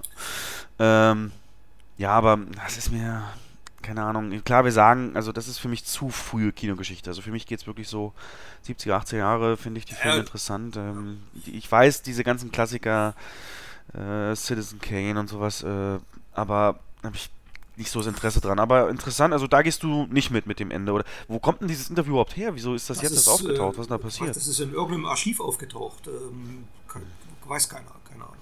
Okay, okay, krass. Okay. Und äh, 4K-Fassung, da sagst du schon was, das braucht natürlich eine gute Leinwand. Auch eine gute Leinwand und einen guten Projektor auf alle Fälle. Ansonsten lohnt sich das kaum. Ähm, ich habe den Film selber schon mal im Kino gesehen. Zum, ähm, also es ist schon ein paar Jahre her, da hatten wir den schon mal im Kino mit einer 35 mm Kopie. Das war ein Erlebnis, absolutes Erlebnis im größten Saal. Ähm, aber in 4K ist natürlich nochmal ähm, noch eine Schippe drauf, sage ich mal. Also für den, für diejenigen, die den Film mögen und schätzen, ähm, ist das eine absolute Empfehlung. Es gibt aber auch viele und ich kenne auch sehr viele, für die das der langweiligste Film aller Zeiten ist. Also das kann ich auch irgendwo nachvollziehen.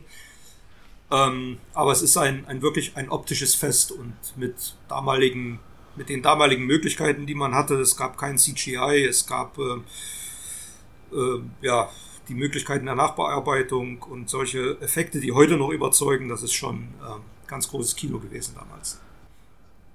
Ja, ähm, jetzt ist es aber so, das hast du ja auch aufgeschrieben, dass ist es dann schon so weit, dass es in Deutschland ein Kino geben wird, wo man es nicht auf einer Leinwand guckt, sondern auf eine Alternative? Ähm, ja, ich habe in, in Esslingen ist das, glaube ich, ähm, gibt es ein Kino und die bauen ihre Leinwand aus und dort kommt ein LED-Screen hin. Das heißt, der ist, weiß ich nicht, sieben, acht Meter lang wahrscheinlich, ein kleinerer Saal und ähm, er setzt komplett Leinwand und Projektor. Das ist, ist halt ein Fernseher, den man an und ausschaltet, ähm, in Riesenformat. Ja. Und ähm, ich kann es nicht einordnen. Ich müsste selber sehen, wie es aussieht, was das Bild äh, rüberbringt. Und ähm, weiß ich nicht, ob das so, ob das noch viel mit Kino zu tun hat. Aber ich denke mal schon, dass äh, die Entwicklung in diese Richtung gehen wird. Es ist wirklich eine Revolution, muss man so sagen. Es ist in Europa nicht der erste, es ist in Zürich, äh, warte, das Europapremiere, nennt sich ähm, Samsung Onyx. Onyx, so hat, haben sie das getauft. Und ähm, wirklich LED-Technologie, die modernste, die es eben gibt und ähm, alles aneinander geschaltet eben. Und das soll halt eine Brillanz der Farben und vor allem der Helligkeiten ermöglichen, die so ähm, auch Laserprojektoren nicht, nicht hinbekommen. Ähm, klar, ich muss es auch mal sehen, also würde mich sehr interessieren, aber es kann durchaus eine echte Alternative sein für, ähm, für die Kinos, weil das natürlich auch ganz neue architektonische Möglichkeiten bietet, wenn du jetzt keinen Projektionsraum mehr brauchst, was von der Wartung her natürlich auch wesentlich einfacher ist und ähm, die, die Laufzeit, also die Kosten rechnen sich dann auch schnell, was ist schnell, nach ein paar Jahren, weil man eben keine Kolben oder ähnliches mehr wechseln muss an den Projektoren. Und ähm, da bin ich sehr gespannt. Ein Problem, sagte man, wäre der Sound. Normalerweise im Kinos sind hinter den Leinwänden immer noch äh, Lautsprecher, die dann eben auch die Dialoge speziell transportieren, aber eben auch Bässe und ähm, die sind eigentlich direkt hinter der Leinwand und hier will man es dann, so hast du es mir glaube ich erzählt, drunter bauen. Da muss man gucken, wie sich das dann äh, verteilt äh, im, im Saal. Denke ich, da gehe ich mit, dass das eher ein kleinerer wird. Aber das ist Revolution. Also da erleben wir live mit, wie sich hier was verändert und äh, das, hm, also ja, müssen wir mal wirklich einen Ausflug machen. Also wenn wir da sind oder wenn einer von euch da mal war, bitte schreibt uns mal, wie ihr das äh, empfunden habt. Ansonsten müssten wir mal versuchen, da wirklich einen Ausflug hinzumachen und äh, da mal berichten äh, von lassen. Weil ich, ich glaube da sehr dran und äh, wir merken es ja auch selber bei uns im Kino. Wir haben auch einen Premium, also was ist Premium-Saal, unser größter Saal mit der größten Leinwand in der Region ist halt ähm, befeuert, sage ich mal, durch ein Standardprojektor, der zwar einen Verstärker sozusagen drin hat, der das nochmal heller macht. Wie ist da der Fachbegriff? Anamorphot? Der hat äh, eine spezielle Optik, die, ähm, ähm, die im Prinzip mehr Licht durchlässt, als es normalerweise bei einer 3D-Optik der Fall ist. Das heißt, der zieht den, äh, das Bild in die Breite und staucht es dann wieder zusammen, wie früher beim anamorphen Film halt. Ja, und trotzdem, äh, trotz dieser Installation ist es halt äh, speziell in so Dämmerungsszenen oder auch dunklen Szenen ganz markant fand ich es jetzt. was war denn dieser Film, der so extrem dunkel war und wo auch viele Leute gesagt haben, dass sie den so als extrem dunkel wahrgenommen haben, wo man kaum was erkennen konnte. Ach je. Ich glaube, das war einer der letzten Marvel. Ähm, dann das war ist halt nicht von der Helligkeit noch nicht so, wie es sein könnte. Und ähm, da ähm, arbeiten Leute halt dran. Also es gibt verschiedene Alternativen zu LED, klar Laserprojektion oder eben auch ähm, äh, Double, wie heißt das? Ähm, na, Double, Double Stack. Stack ja. Das sind im, Prinzip, genau, sind im Prinzip zwei Projektoren nebeneinander, die dann praktisch die doppelte Helligkeit liefern, auch sehr gut. Aber so richtig ein Standard ist da noch nicht gefunden und ähm, ich glaube fast, so die Revolution, die nächste nach 3D, das steht noch nicht fest, was das wird. Man muss gucken, was uns James Cameron liefert, äh, wenn er dann seinen nächsten Avatar bringt. Mhm. Der hat ja da auch jahrelang an was gearbeitet. Fakt ist, und da kommen wir jetzt mal, äh, jetzt, äh, mal zum Hauptthema, Jens, äh, ist, dass alles Geld kostet. Jeder Projektor, jeder Kolben, jeder Strom, jedes äh, Personal, alles äh, ganz klassisch. Und damit unser Hauptthema heute, die Kinopreise. Warum sind sie, wie sie sind? Warum regen sich alle drüber auf? Ist das gerechtfertigt vielleicht sogar? Und ähm, wo geht die Reise hin? Und ähm, ja, da muss man zunächst mal konstatieren, es ist keine subjektive Wahrnehmung, wenn man sagt, es ging immer nur nach oben die Preise. Das stimmt, da gibt es Studien für alle, die es interessiert. Es gibt die Filmförderanstalt FFA, FFA.de kann man auch sich Studien dazu angucken, wenn das interessiert. Ähm, die Kinopreise haben sich konstant nach oben entwickelt in den letzten Jahren. Da gab es also nie eine Reise nach unten und wo man eben früher ja, weiß ich, was waren denn so die Preise in den 90ern? Hast du so noch im Kopf? Was hat man, hat man da genommen? Ich weiß es sogar ganz genau. Ähm, als ich angefangen habe, in dem Kino, in dem wir jetzt noch arbeiten, das war 1999 und da hat eine Kinokarte 12 D-Mark gekostet. Hm. Welches Jahr da war das? Paar, das war 1999 und ich für meine, also ich finde, dass die Preissteigerung im Kinosektor ähm, nicht so hoch ist, wie, wie sie subjektiv wahrgenommen wird. Also ich meine, wenn man sich andere Freizeitaktivitäten anschaut und äh, sich das mal anguckt, was man vor 20 Jahren im Restaurant bezahlt hat, an, was da an Essen gekostet hat, oder wenn man irgendwie mal äh, weggeht oder in, weiß ich nicht, wenn man, ich bin Saunagänger, wenn ich in die Spaßbad gehe, da zahle ich mittlerweile 17 oder 18 Euro. Ähm, ich glaube, dass Kino da noch ganz gut dasteht, was die Preissteigerungsrate angeht. Äh, subjektiv ist das sicherlich deswegen so, weil man das häufiger einfach auch in Kontakt ist. Ne? So ein Sauna oder Freizeitpark, ähm, Spaßbad, das ist natürlich nicht in der Häufigkeit. Da hast du jetzt im Kino hast du also so ist der Gedanke, jeden Donnerstag einen Grund hinzugehen, wenn gute Filme starten. Mhm. Und ähm, beim Freizeitpark, das ist halt wirklich so dieses, hat noch mehr diese Atmosphäre von was Besonderem und da ist man dann auch eher bereit. Ich kenne die Preise natürlich auch. Andererseits, warum zahlst du die 17 Euro im Spaßbad? Ähm, sicherlich nicht, weil du keine Alternative hast, sondern weil du sagst, okay, ist teuer, aber dafür kriege ich auch was Bestimmtes. Und das muss man halt sehen, dass die Leute eher deswegen sagen, es ist viel zu teuer, weil nicht spürbar Veränderung da ist. Also es ist nicht spürbar ähm, mehr auch an, an dem, was ich kriege, wenn ich da eine Preiserhöhung habe. Also die Filme werden weiterhin auf den Leinwänden gezeigt, die ich vielleicht im Zweifel seit Jahren, Jahrzehnten kenne.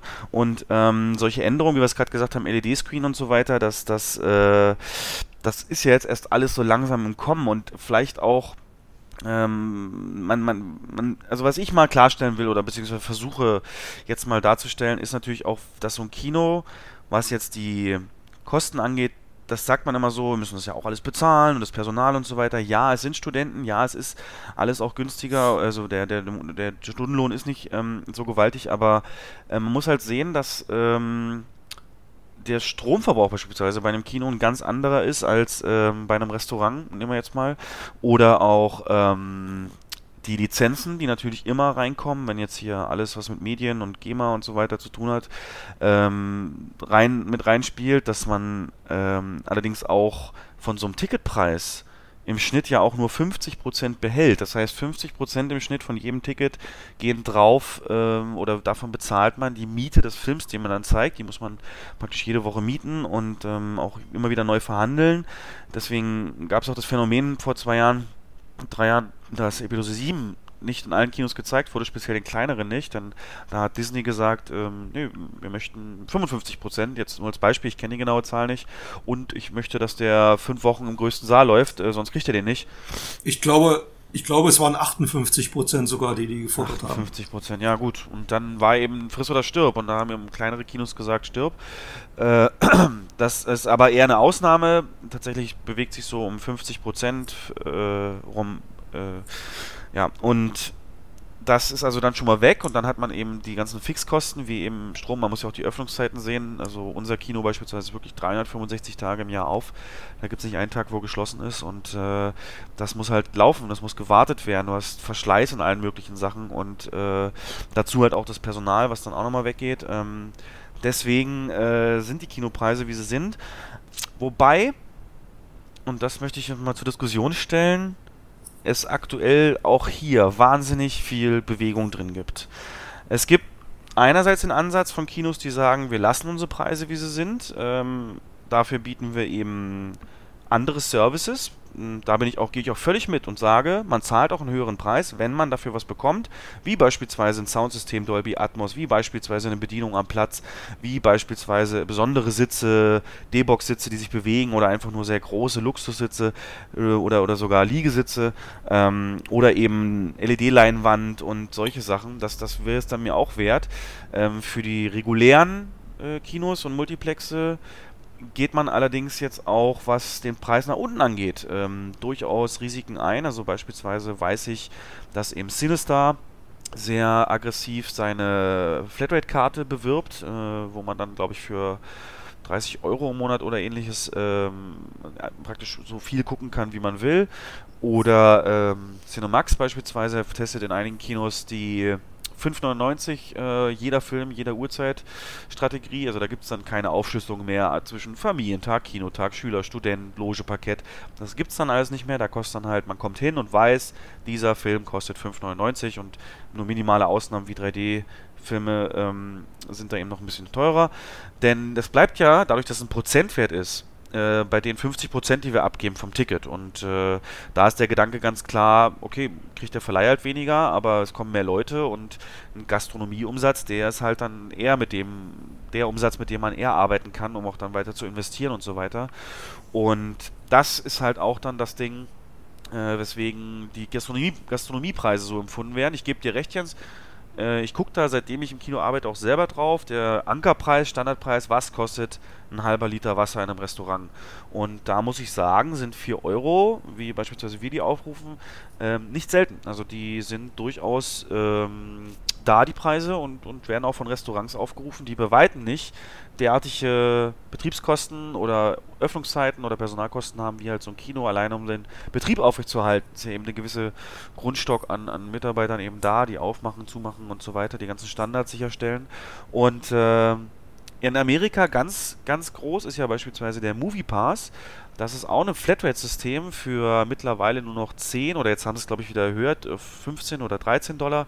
Auf jeden Fall so im Netflix-Niveau ähm, äh, eine Karte, mit der man dann auch Filme jederzeit, so oft man will, gucken kann. Ähm, also nicht, nicht okay. jeder, mhm. nicht so oft man will, man kann genau am Tag einmal denselben Film gucken. Also wenn du jetzt Infinity War zweimal sehen willst, geht das mit dem zwar nicht, aber du könntest in einen anderen Film noch rein. Ähm, das Einzige, was die mittlerweile wollen, was es ein bisschen ärgerlich macht, ist, dass du die, das Ticket, was du kriegst, fotografierst und in der App hochlädst, dass die auch wirklich sehen, dass du das Kinoticket gekauft hast. Und ähm, dieses Movie Pass ähm, verliert massiv Geld, ist klar, logisch, aktuell. Und ähm, hat, schlägt aber riesige Wellen und äh, ist aber ein riesiger Erfolg. Die haben mittlerweile, glaube ich, 30 Millionen Subscriber, also in der Richtung. Und ganz oft, wenn ich in Foren, mittlerweile englischen Foren unterwegs bin, sehe ich halt, wenn es um so kleinere Filme geht, ah, diesen Film hätte ich normalerweise nie gesehen, aber das ist der perfekte Moviepass-Film. Das ist der perfekte Moviepass-Film. Für Moviepass kein Problem. Ach, mit Moviepass gehe ich auch mal Mittwochabend hin und gucke mir da noch der Arbeit was an. Und das Modell ähm, revolutioniert da gerade alles. Es gibt erste Gegenreaktionen von beispielsweise der AMC-Kinokette, die jetzt ihre eigene Karte gemacht hat. Wenn man die halt für deren Kinos holt, kriegt man da dann auch für einen Betrag X ähm, die Möglichkeit, X äh, Filme zu schauen und kriegt noch Vergünstigungen an der Gastro dazu. Also da gibt es äh, viele Möglichkeiten. In London wird gerade C-Pass getestet, das ist dasselbe wie MoviePass, nur für Europa, ist aber noch in der Testphase, weil da man muss natürlich unglaublich viel verhandeln mit den Verleihern, mit den Kinos.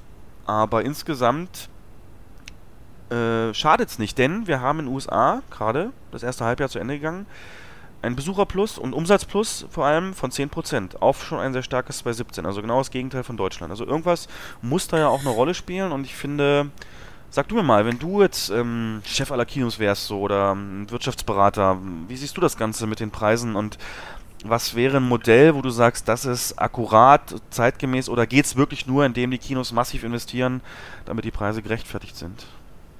Ich würde mal sagen, das ist so ein Mix aus allem. Ich kann dir nur mal ein Beispiel nennen. Wir hatten viele Jahre lang sehr, sehr erfolgreich montags immer ein Kinderkino mhm. in den Ferien. Da kostete die Karte drei Euro. Das war immer ausverkauft oder fast ausverkauft, je nachdem, was für ein Film das war. Das waren Filme, die so zwei, drei Monate äh, alt waren aus dem Kino. Also gab es noch nicht auf DVD, aber waren noch jetzt nicht die top aktuellsten. Ähm, aber auf alle Fälle wurde das sehr, sehr gut angenommen. Und ähm, es gab dann eine strategische Entwicklung hin zu ähm, weg vom Dumpingpreis, also man nannte es damals so, und dann wurde die, der Preis des Kinderkinos angehoben und äh, prompt war da keiner mehr drin. Also es war vom Mega-Erfolg halt wirklich runter zum Flop. Und das zeigt eigentlich sehr, sehr deutlich, wie man, wie man mit einer Preisgestaltung zumindest in, in, an gewisse Zielgruppen oder in gewisse Schienen oder in gewisse Zielgruppenprogramme ähm, es schaffen kann, die Besucherfrequenz deutlich zu erhöhen. Und die setzen ja auch an der Gastronomie was um. Und äh, meine Meinung war damals immer, und das habe ich auch tatsächlich mit unserer Zentrale damals diskutiert, äh, mir ist es doch lieber, ich habe 500 Gäste im Saal sitzen, ähm, von denen jeder drei Euro zahlt, als nur 20, von denen jeder irgendwie sieben oder acht Euro zahlt. Äh, letzten Endes ist mehr Geld in der Kasse, das ist Fakt. Ja. Ähm, der Durchschnittspreis ist natürlich niedriger. Wenn man als Strategie einen hohen Durchschnittspreis hat, ist das natürlich konträr gegen diese Strategie, aber ich finde, am Ende zählt das Ergebnis, also der, der Gesamtumsatz und ähm, das, was davon überbleibt. Und ähm, deswegen glaube ich, ich persönlich glaube, dass der Durchschnittspreis im Kino sich eher so ein bisschen unter dem jetzigen Wert einpegeln wird in naher Zukunft. Äh, du hast das ja auch schon so ein bisschen drauf hingedeutet mit, mit Flatrate-Karten und 5,99 Kino. Ähm, ich glaube, da, der Markt ist dahingehend in Bewegung und da wird sehr viel ausgetestet ja, ja, momentan. Ja. Ähm, und preislich hohe Preise, ähm, ich sag mal, Innovation rechtfertigen immer höhere Preise, aber so ein Durchschnittskino könnte ich mir vorstellen, dass sich das durchsetzen wird. Ja, also sagt uns mal gerne, was ihr davon haltet. Ähm, also im Prinzip seid ihr eher so der Meinung, Preise sind gerechtfertigt, wenn man entsprechenden Gegenwert bekommt, ähm, beispielsweise im Sitzqualität oder im Projektorqualität, Sound oder ähnliches, ähm, dass das wirklich wieder mehr dieses Erlebnis wird. Oder seid ihr eher auch sagen, okay, wenn ich weiß, okay, ich zahle da nicht mehr als Summe X, äh, gehe ich da auch hin. Wäre eine Flatrate für euch attraktiv? Und ein Modell habe ich hier noch gar nicht gesagt, das ist auch schon in Deutschland aktiv. Ich glaube bei den UCI-Kinos, ich bin mir aber nicht sicher. Es ist Smart Pricing, das ist äh, analog zu den, äh, wie es ähm, Flugzeug Airlines ähm, machen.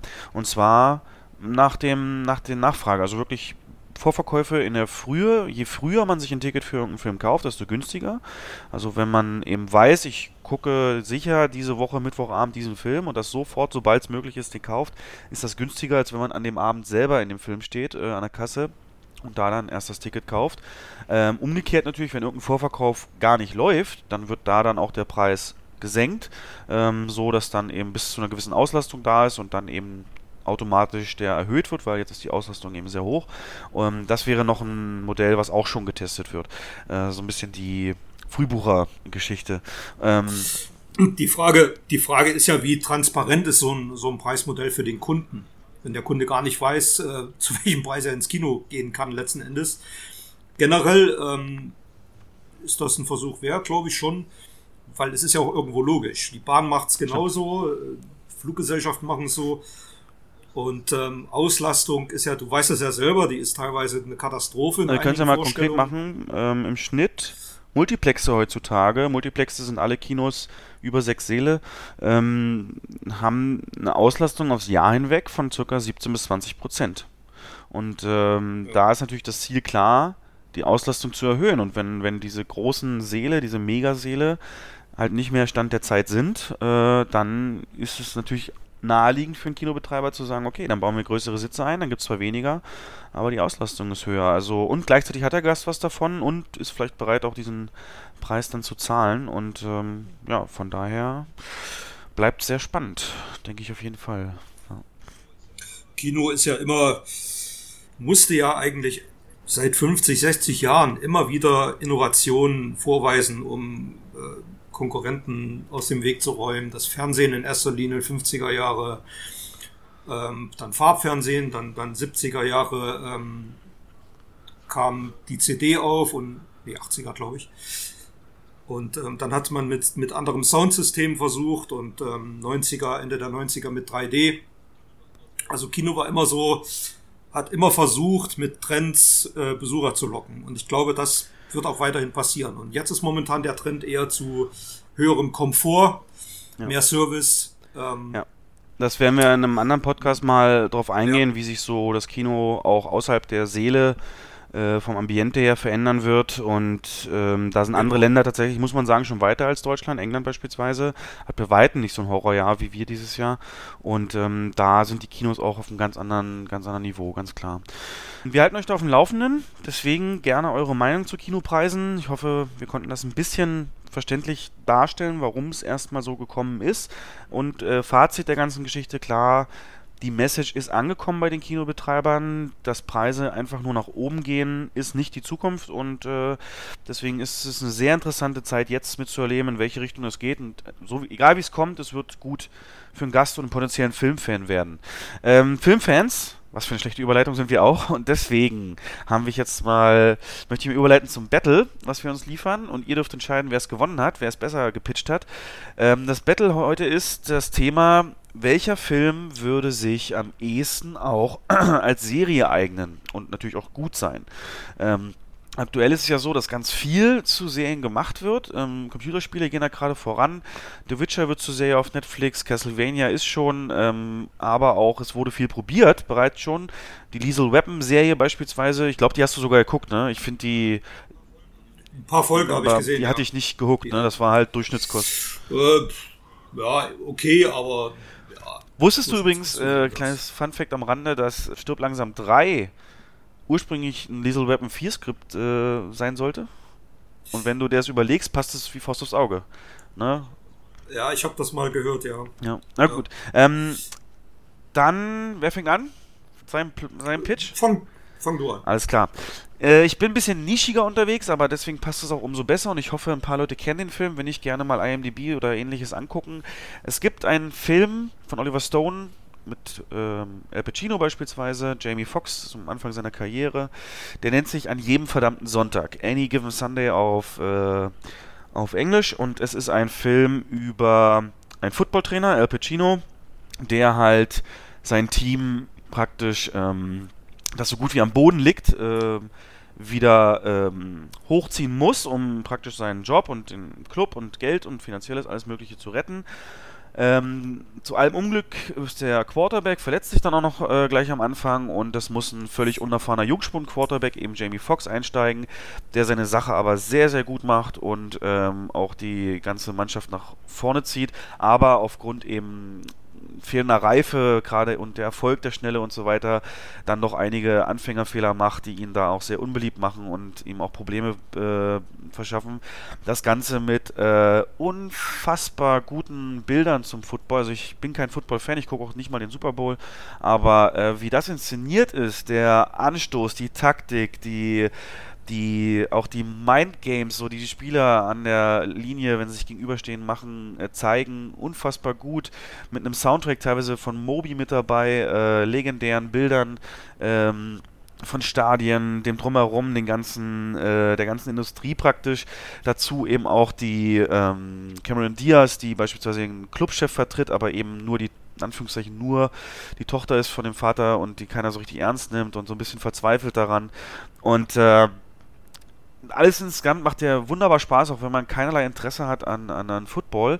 Und ich glaube, die könnte man hervorragend zu einer Serie machen, eben weil diese Prämisse Any Given Sunday hat es ja schon im Namen. An jedem verdammten Sonntag ereignen sich kleine, große Schicksale, Geschichten ähm, von Spielern, Trainern im Hintergrund, ähm, Scouting und so weiter, ähm, die, die persönlichen Makel, die privaten Probleme, die dazukommen vielleicht, aber auch die Erfolge feiern, mit Niederlagen umgehen. Jeder will auch irgendwie eine Rolle spielen. Die Ärzte wollen eigentlich auch den Erfolg und gehen sie dann über Grenzen und schreiben jemand gesund, der eigentlich nicht spielen dürfte und so weiter. Die Risiken werden mit angedeutet. Und allein deswegen, weil es eben jeden Sonntag sowas bieten kann, ähm, wäre das eine sehr gute Serie, wenn man, würde sich dann auf ein Team festlegen, ganz klar und äh, das praktisch über eine Saison oder auch mit Zeitsprüngen mehrere Saisons verfolgen. Und das ist natürlich Natur der Dinge, ähm, die Playoff-Phasen und, und die Meisterschaft und überall hin und dann vielleicht Ausfälle, aber eben auch Trainerwechsel könnten eine Rolle spielen. Man hat da also auch wirklich Flexibilität, was den Cast angeht, wenn einer keine Lust mehr hat. Man kann sich äh, bestimmte Positionen, eben beispielsweise den Quarterback, wieder so über eine ganze Saison hin, äh, ganze Season hin äh, schreiben, dass der da so eine Entwicklung durchmacht und dabei aber diese diese Ästhetik und Optik ausbauen, die der Film eben auch schon sehr gut gebracht hat und neue Aspekte zeigen, könnte ähm, Taktik vertiefen. Wie ist das, das eigentlich, so eine Taktik, äh, wie wird die ge gemacht? Das Ganze drumherum, man könnte noch mit Sponsoring reingehen. Was wollen eigentlich die Sponsoren? Das ist ja ein komplett durchkommerzialisiert da drüben. Und ähm, eben wie diese ganze Industrie, die ganzen Druck, der ganze ja, äh, Spielbetrieb auf die Einzelnen wirkt. Es gibt da so eine berühmte Szene in diesem Film, das ist berühmt, aber die hat, bleibt mir mal hängen, wenn die ähm, ins Stadion reinlaufen und diese riesigen US-Stadien, ne, mit, ich weiß gar nicht, wie viele da reinpassen, 80, 100.000 und die Kamera verfolgt die so durch den Tunnel nach draußen und das vorher wird so ein Zitat eingeblendet äh, nach dem Motto, ähm, das ist das moderne Brot und Spiele und Gladiatorenkämpfe, ne, und genauso bringt das die Kamera rüber, absolute Gänsehautmomente, man könnte mal auch Füllerfolgen machen, wenn das Budget nicht reicht, die dann beispielsweise mal die Fanperspektive zeigen, wo sich dann was überschneidet, ähm, also man könnte sogar irgendwann wechselt der Hauptdarsteller in ein anderes Team, in eine andere Stadt wechseln. Und ich glaube, genau deswegen wäre das eine sehr gute Serie. Man könnte die natürlich genauso auch in Deutschland mit der Bundesliga machen, aber das finde ich bei weitem nicht so attraktiv wie eben diese größere Skala der US-Wirtschaft dahinter und dieses große Land und diese verschiedenen Regionen, Städte und dazu eben auch noch die äh, ja, politischen und, und Spannung, die es eben auch so gibt mit den verschiedenen äh, Herkünften und so weiter. Also ich glaube, das hat Potenzial, eine richtig gute Serie zu werden. So. Okay, also bist du ähm, bist du auch Fan des Films sozusagen. Also das hört man so raus, dass du den Film auch an sich du, sehr gut findest. Ich habe den lange nicht gesehen, aber er bleibt mir hängen. Ich kann mich jetzt noch erinnern, James Woods zum Beispiel spielt da mit. Das kann man ja heute leider nicht mehr ernst nehmen, weil er sich als ähm, absoluter Trump-Supporter so herausgestellt hat und auch ziemlich äh, weirde Sachen dann auch tweetet, aber da hat er eben diesen ähm, gewissenlosen Arzt gespielt und ich fand den geil, weil es dieses eben genau dieses, ähm, ja, fast schon religiöse, äh, wenn die dann in der Halbzeit da kurz vor der Niederlage oder in so einer Pause zwischen den Quarters äh, ihre Ansprache und die Verzweiflung, wie die so rauskommt, aber auch wie sie ihre Partys feiern und sich gegenseitig auch Mut zu sprechen, aber auch manipulieren. Also ich habe den, glaube ich, nur zwei, dreimal gesehen, aber der ist noch so präsent in meinem Kopf, weil der einfach so ikonisch, finde ich, ähm, Charaktere, Bilder und ähm, Musik, aber auch Thematik zusammenführt, dass der, ähm, ja, einer wirklich der besseren Oliver Stone-Filme ist, auf jeden Fall. Okay. Also Fan würde ich nicht sagen, aber weiß ich, kennst du ihn? Hast du gesehen? Ich habe den vor, also es ist aber schon viele Jahre her. Ähm, das ist, der, der geht ellenlang, ne? Irgendwie zweieinhalb Stunden oder mhm. knapp drei Stunden sogar. Ich meine, ich meine ja. Und äh, El Pacino spielt mit, ne? El Pacino, Cameron Diaz, das, James genau, Woods, dann habe ich den, genau. dann habe ich, dann habe ich den gesehen, ja. ja. ja. Ist plausibel, aber denke ich mal, da kannst du jetzt wenig Kritikpunkte finden. Oder wo würdest du jetzt, wenn du jetzt ein Produzent wärst, klang für mich, sagen? Klang für mich absolut plausibel.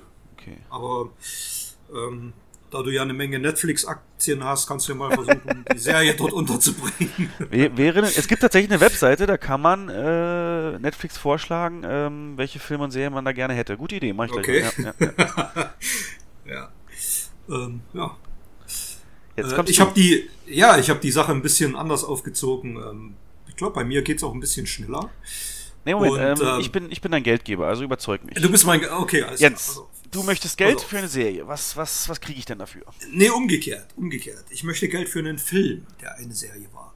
Ach, du machst ähm, es umgekehrt, okay, okay. Ich mach's umgekehrt. Und zwar, da spielen auch wieder Kindheitserinnerungen eine wahnsinnige Rolle. Und es gibt eine absolute Kultserie, eine Zeichentrickserie. Und ähm, die heißt Captain Future. Die ist in den 80er Jahren im Fernsehen rauf und runter gelaufen. Die ist in Japan absoluter Kult. In Deutschland ähm, wurde die stark gekürzt und auch mit einem anderen Score versehen, der hier aber wiederum kultig ist. Und ich habe mir wirklich als Kind immer schon gewünscht, ich möchte das als Realfilm irgendwann mal im Kino sehen.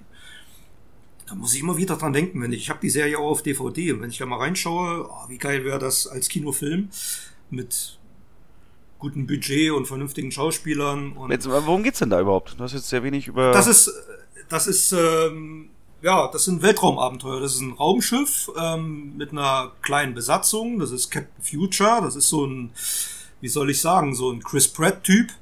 Ähm, dann haben wir mal einen Roboter mit dabei, dann haben wir ein Gehirn, was äh, durch die Gegend fliegt, wie, wie, so ein kleiner, wie so ein Professor.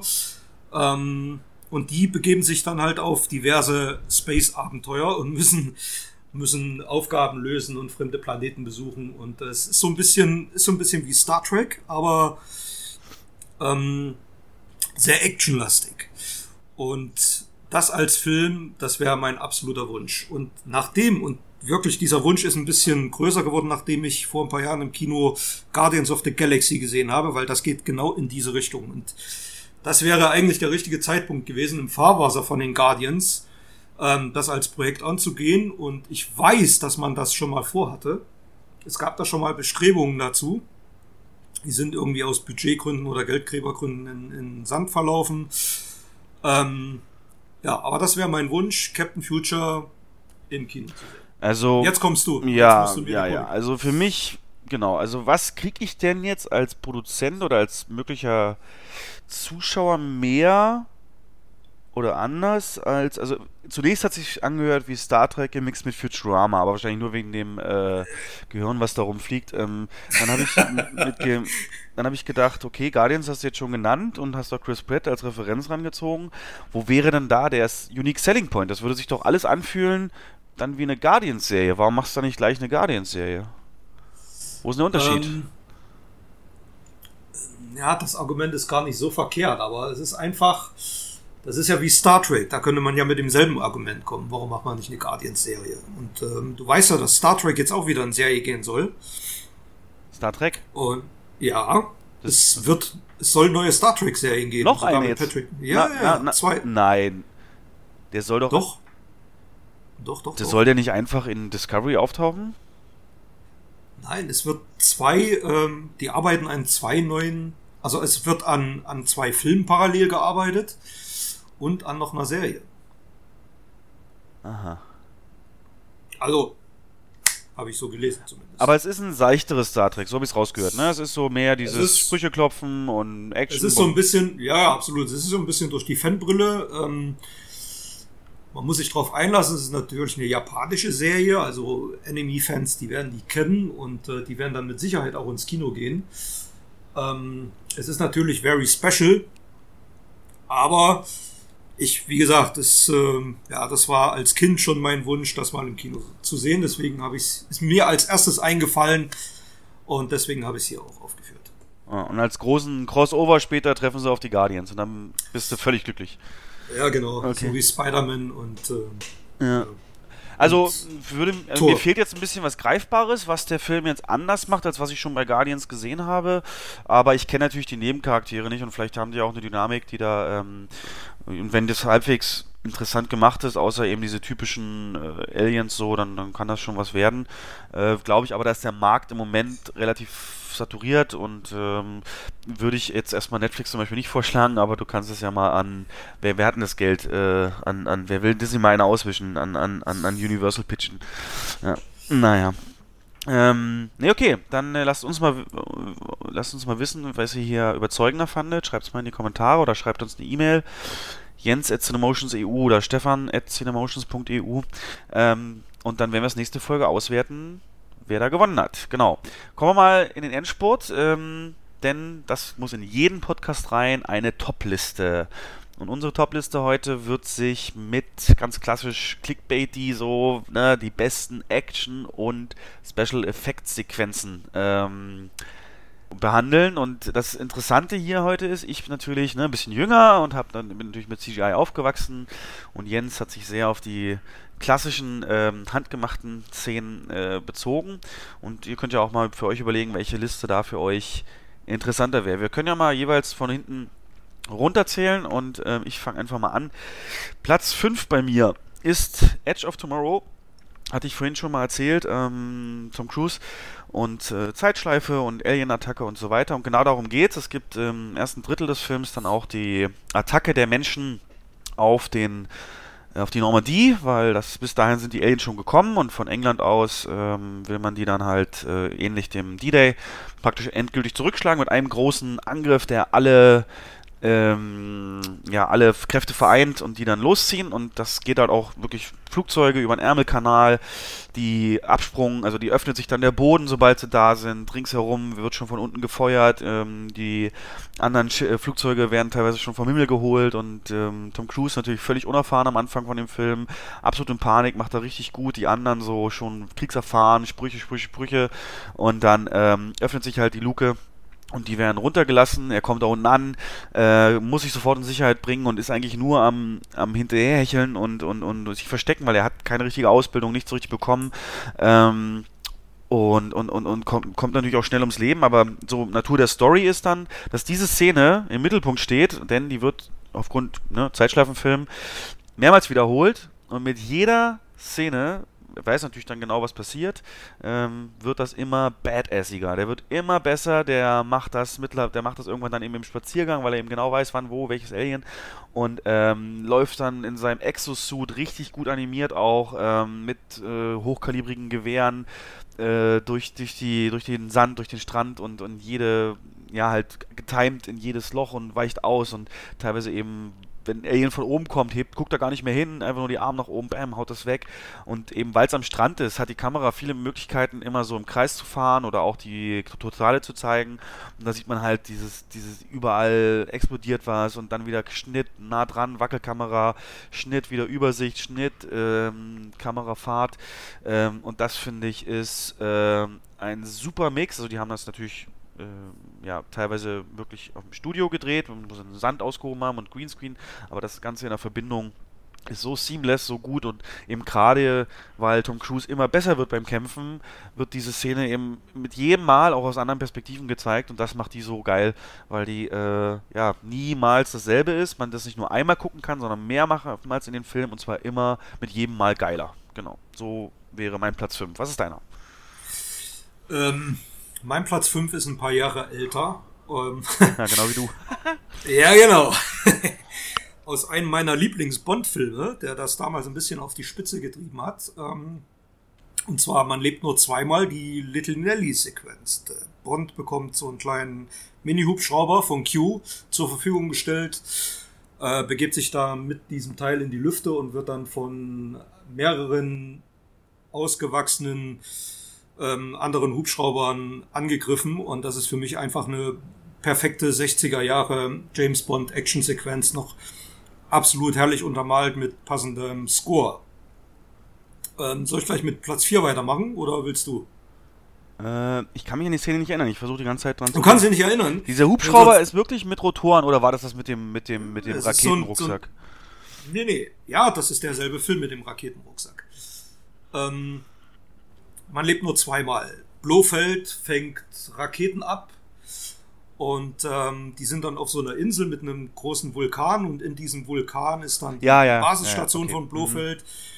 Und Bond fliegt über diese Insel, um das zu erkunden mit so einem kleinen Hubschrauber, der im Prinzip zusammengebaut wird vorher. Da kommt, da kommt ein Paket und das wird dann so zusammengebaut, dann setzt sich rein, fliegt da los und dann kommt dieses, dieser Luftbattle. Nicht so spektakulär wie heutige Action-Szenen, aber war in den Bond-Filmen äh, damals für, für mich ein absolutes Highlight. Okay, jetzt weiß ich es. Alles klar. Dann vier. Vier ist bei mir auch ein sehr, ähm, ein sehr großer Klassiker. Und zwar gilt als einer der aufwendigsten handgemachten Action-Szenen, die je gedreht wurden.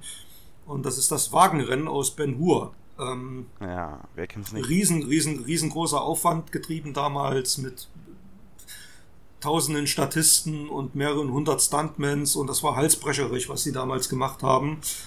Und da ist kein, kein Computereffekt, gab es damals noch nicht. Da ist noch nicht mal irgendwelche optische Effekte gab es eigentlich nur im Hintergrund und dieses komplette Wagenrennen ist tatsächlich eins zu eins so gedreht worden, wie es im Film zu sehen ist. Hast du, sehr, sehr hast du das Remake gesehen? Da gab es jetzt auch eins. Da gab es ja auch dieses. Äh, Nee, habe ich tatsächlich nicht gesehen. Ja, da ist dann genau das Gegenteil von dem, was du gesagt hast. Äh, ich habe nur bei einer Filmmesse habe ich einen Ausschnitt dieses Rennens gesehen und ähm, das ist halt CGI Overlord, nichts Besonderes mehr, ja. völlig lieblos, genau. Das macht dann auch keinen Bock. Ja.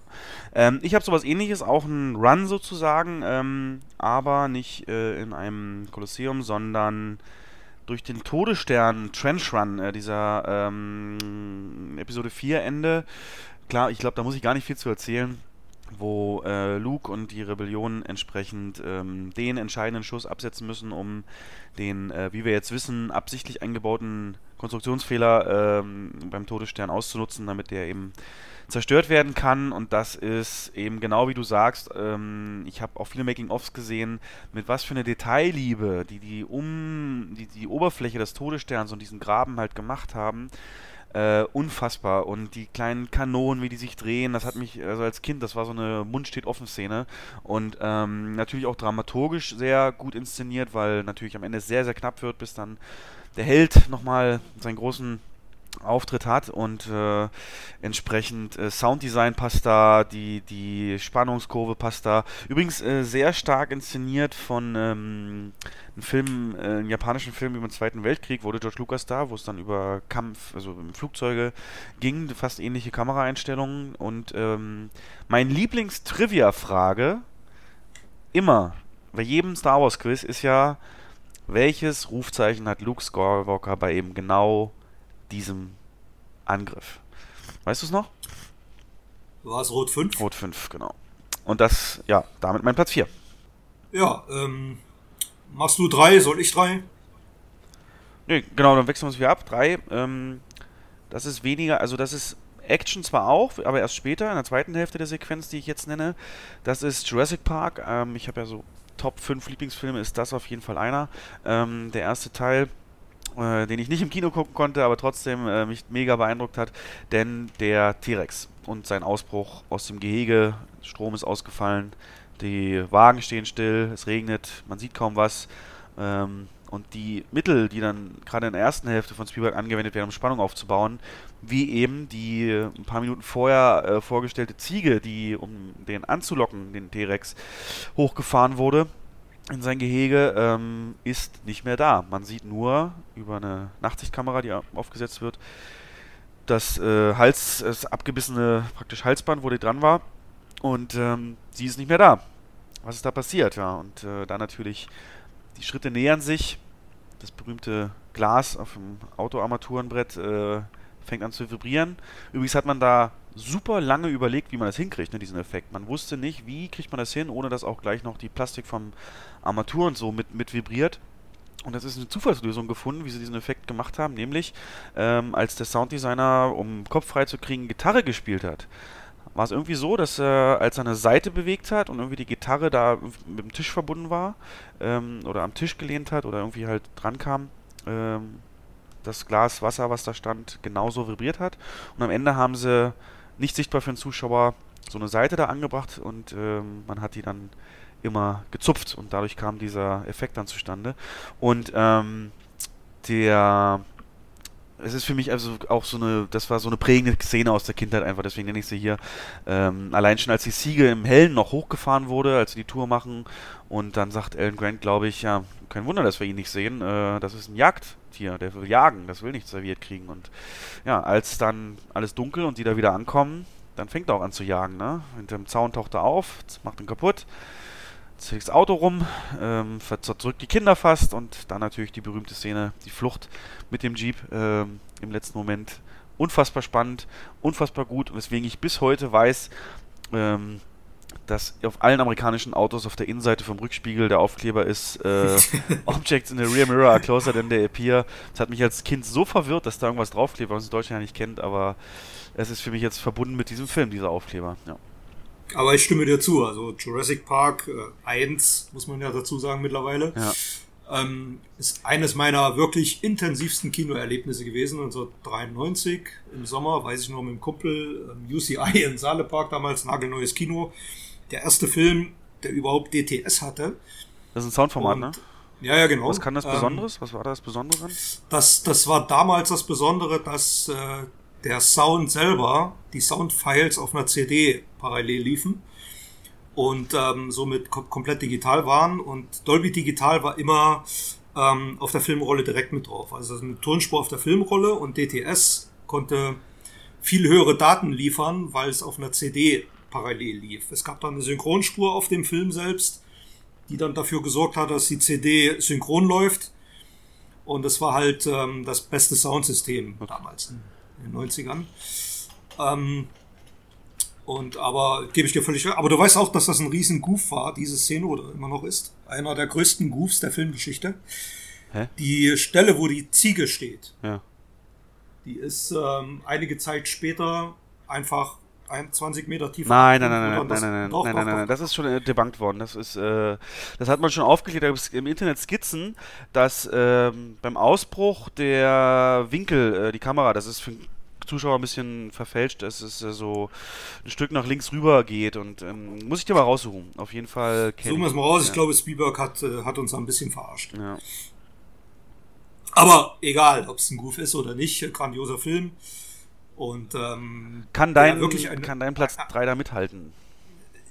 Mein Platz 3 kann da wahrscheinlich nicht ganz mithalten.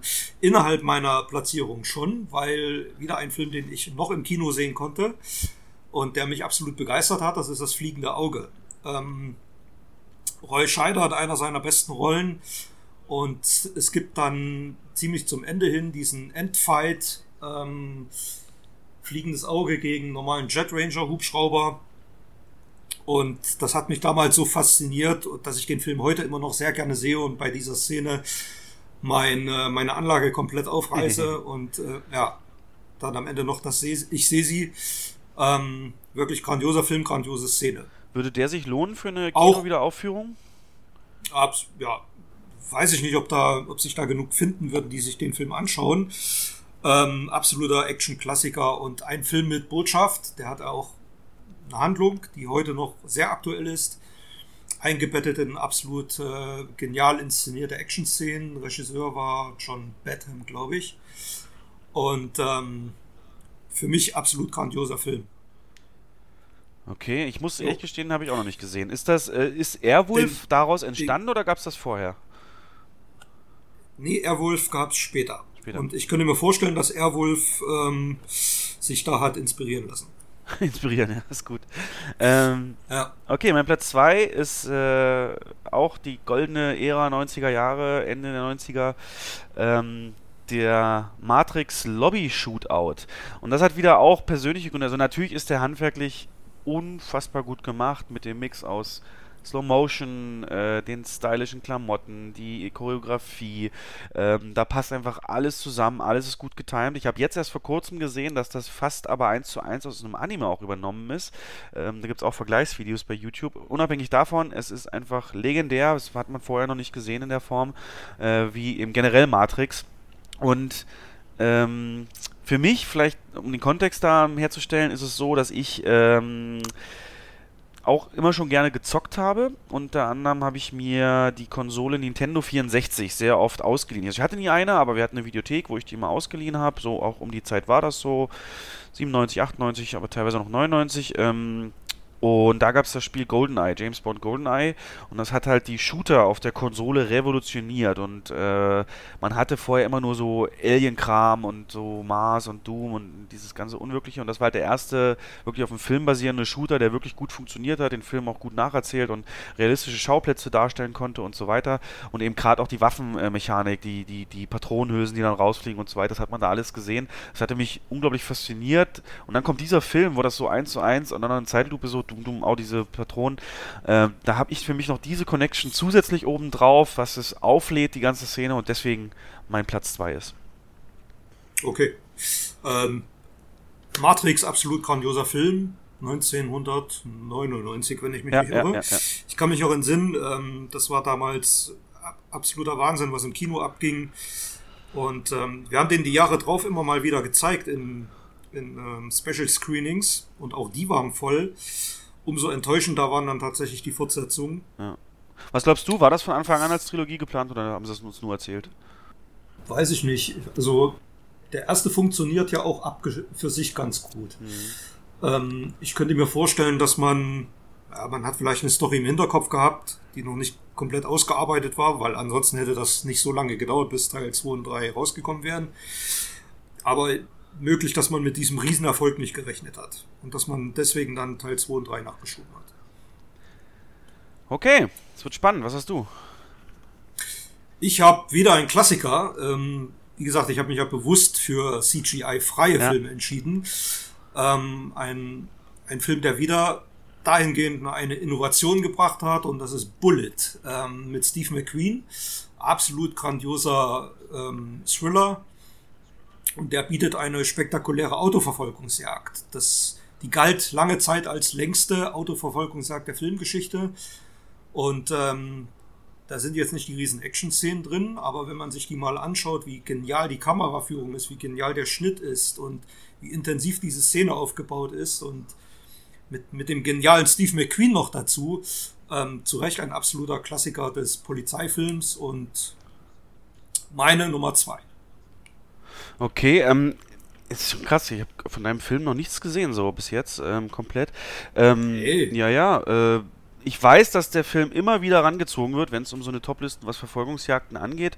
Aber bring's doch mal in einem Satz auf den Punkt. Was macht die denn so besonders? War die einfach nur die erste, die das in der Art geschnitten hat? Oder ist auch generell irgendwas äh, storymäßig mit eingewoben? Oder was macht denn Steve McQueen außergewöhnlich, außer smooth zu schalten so? Oder keine Ahnung. Also ich habe. Ähm, man muss, man muss dazu sagen, das spielt in San Francisco und diese, dieses Setting äh, trägt das Übliche dazu bei, dass diese Szene so intensiv ist. Die, die wird teilweise in, in Radhöhe ist die Kamera und diese Sprünge, du kennst ja San Francisco auch, ähm, ja. wenn die Autos ein bisschen schneller fahren, springen die dann über diese Kuppen drüber. Ja. Und ähm, die Szene läuft ohne Score ab, es gibt da keine Musik zu. Erst am Ende ein bisschen, glaube ich. Und der ganze Film ist einfach grandios. Also ich leihe ihn dir gern mal aus. Ja, mach das mal. Okay. Äh, lustigerweise ist mein Platz 1 auch eine Verfolgungsjagd, aber aus einem ganz anderen Zeitalter. Ähm, auch wieder ein bisschen Bias, weil ja, ich halt aus dieser Zeit komme und auch schon erwähnt habe, dass ich da ein Guilty Pleasure für habe, aber es ist die Transformers 1 ähm, Autobahnszene, in der Sam praktisch verfolgt wird von äh, Decepticons in verschiedenen Autos von Formen und äh, Optimus Prime muss aufholen und äh, ihn praktisch noch im letzten Moment dann beschützen. Und da ist es genauso für mich, das ist halt Michael Bay in seiner Reinform und sag auch da, sag was willst, was du willst über seine Stories, über seine Intelligenz, über sein Auftreten, whatever. Aber er hat ein Bild, er hat einen Blick für solche Szenen und für die Inszenierung von solchen Szenen. Und da ist halt wirklich so, er hat ja extra Gimmicks gebaut, damit das so gefilmt werden kann. Also wirklich Käfige, ganz flache Käfige, auf denen dann Kameras platziert sind, damit sie so unterhalb des, äh, noch der Tür praktisch auf der Autobahn mitfahren und zwischen den Autos hin und her und das gut filmen können. Und dann ist hier natürlich noch der Transformationseffekt mit drin. Äh, unter anderem verwandelt sich eben einer der Bösewichte aus seinem so, Konstruktionsauto im Fahren, äh, wenn die Kamera gerade unter dem Auto ist, äh, zum äh, in seiner Roboterform und kurz danach eben Optimus und äh, währenddessen muss Bumblebee flüchten mit dem und es ist für mich der Inbegriff, also das ist für mich eine Szene, wo ich meine Anlage mal laut aufdrehe, weil die wummert, die hat Bass, die hat hervorragendes Sounddesign. Legendär die Geschichte ähm, von Transformers 3 zwar, aber egal, da gab es dann Making-of dann die Szene, dass, äh, dass sie für die Hochhausszene, als der es implodiert und die da kämpfen, ähm, den Hersteller von dem Soundprogramm anrufen mussten und sagen, dass denen die 36.000 Spuren die das halt nicht reicht, dass die nochmal 14.000 oder so Spuren mehr brauchen, damit sie alle Soundeffekte mit reinkriegen. Und äh, da ist er wirklich ein absoluter Perfektionist und das sieht man der Szene halt überall mit an. Ähm, dann auch die Thematik an so einem riesen Autobahnkreuz in den USA kennst du ja riesen hoch und dann einfach nur Abfahrten und Auffahrten und dann fallen die da runter und die Kameraperspektive aus dem Auto von einem Zivilisten. Also unfassbar ähm, für mich der Moment, äh, ja, der mir gezeigt hat, was alles möglich ist. Auch wenn es natürlich kitschig und Klischee ist, aber da stimmt so vieles einfach. Genau. Da ist Man merkt, dass Klassiker. du ein riesen Transformers. Ja, nur, nur, nur Teil 1. Merkt, du bist nur, nur Teil 1 ja. wirklich, weil, weil ich, ich bin da, das ist, hat mich so geprägt, dieses ähm, eigene Auto. Es war so genau die Zeit, ich auch ein eigenes Auto und ich auch Schule und wer hätte nicht gern so eine äh, hübsche Freundin in der Schule, wo man eigentlich keine Chance hat, dann treffen die sich, erleben Abenteuer und so Sätze bleiben mir bis heute hängen. Dass man das mal sagt, mit Michael Bay-Film, aber ähm, es gibt da die Szene, wo zum Beispiel ähm, die gerade so flüchten können das erste Mal, Shia LaBeouf und Megan Fox. Und dann ist der Bumblebee, der hat sich kurz vorher verwandelt und dann macht er sich wieder zum Auto, macht die Tür auf. Und die so zu ihm, ey, du willst doch da jetzt nicht einsteigen, oder? Und dann sagt er so, ey, wenn du in 30 Jahren willst du dann nicht sagen können, ich bin da eingestiegen, kann dir jetzt das und das erzählen. So nach dem Motto, ne, nimm die Chance wahr und äh, wenn du es nicht machst, dann kannst du halt nichts erzählen. Und nur wenn du es machst, kannst du was erzählen. Und das prägt mich so bis heute, dass ich mir bei manchen Entscheidungen eben sage, ach komm, will ich in 30 Jahren da nicht lieber jetzt was zu erzählen haben? Genau, so in die Richtung. Und ähm, also Transformers 1 wirklich nur Guilty Pleasure, weil es so mich getroffen hat. Äh, diese ganzen Highschool-Klischees und so, das war ja ungefähr dann auch so mein Alter und dazu eben aber auch die Effekte so smooth, so geil. Ähm, ja, also die anderen, da kann man wirklich drüber streiten. Aber der erste, das ist ein Guilty Pleasure, wozu wir wahrscheinlich nochmal eine eigene Folge machen werden, genau. Ähm, jetzt aber wieder zum und Niveau. Das ist aber, Was das hast du denn auf eins? ähm, aber das ist aber auch diese Sequenz, die ähm, Bay dann recycelt hat für die Insel, oder? Das ist doch die Nee, Szene. nee, die ist aus Transformers 3 tatsächlich, glaube ich. Okay. Ja, Aber ich meine, ich habe irgendwie mal, also er hat einige seiner äh, Szenen für die Insel, glaube ja, ich. Ja, das war, das, das ist Transformers 3, ja. Übrigens auch ein guter Film. Und ich bin kein riesen Bay-Fan, aber die Insel ist ein sehr guter Film. Mhm. Mein Top 1, wieder ein klassischer Film, diesmal aus den 70ern. Ähm, nee, der ist, glaube ich, sogar 1980. Und zwar Mad Max 2, die Fortsetzung zum genialen ersten Teil mit Mel Gibson in der Hauptrolle. Und ähm, in Mad Max 2, man kann die Szene eigentlich gar nicht so auseinanderpflücken, wie man das jetzt bei Transformers machen kann. das, weil die einfach viel zu lange geht. Das ist die komplette Tanklaster-Verfolgungsjagd am Ende des Films. Und ähm, auch die steckt so voller Handwerk und voll, voller, vollem Aufwand und Kameraführung. Ähm, ist so grenzgenial alles gemacht, dass man da nur heute noch den Hut davor ziehen kann, wie das erledigt wurde. Und es gibt ja in Fury Road ähm, ähm, im Prinzip ist das eine einzige Hommage an den zweiten Mad Max-Film, der auch weitgehend ohne CGI auskommt, zumindest in den Action-Szenen. Ringsherum passiert ein bisschen viel digital, aber das ist meine, meine Top 1.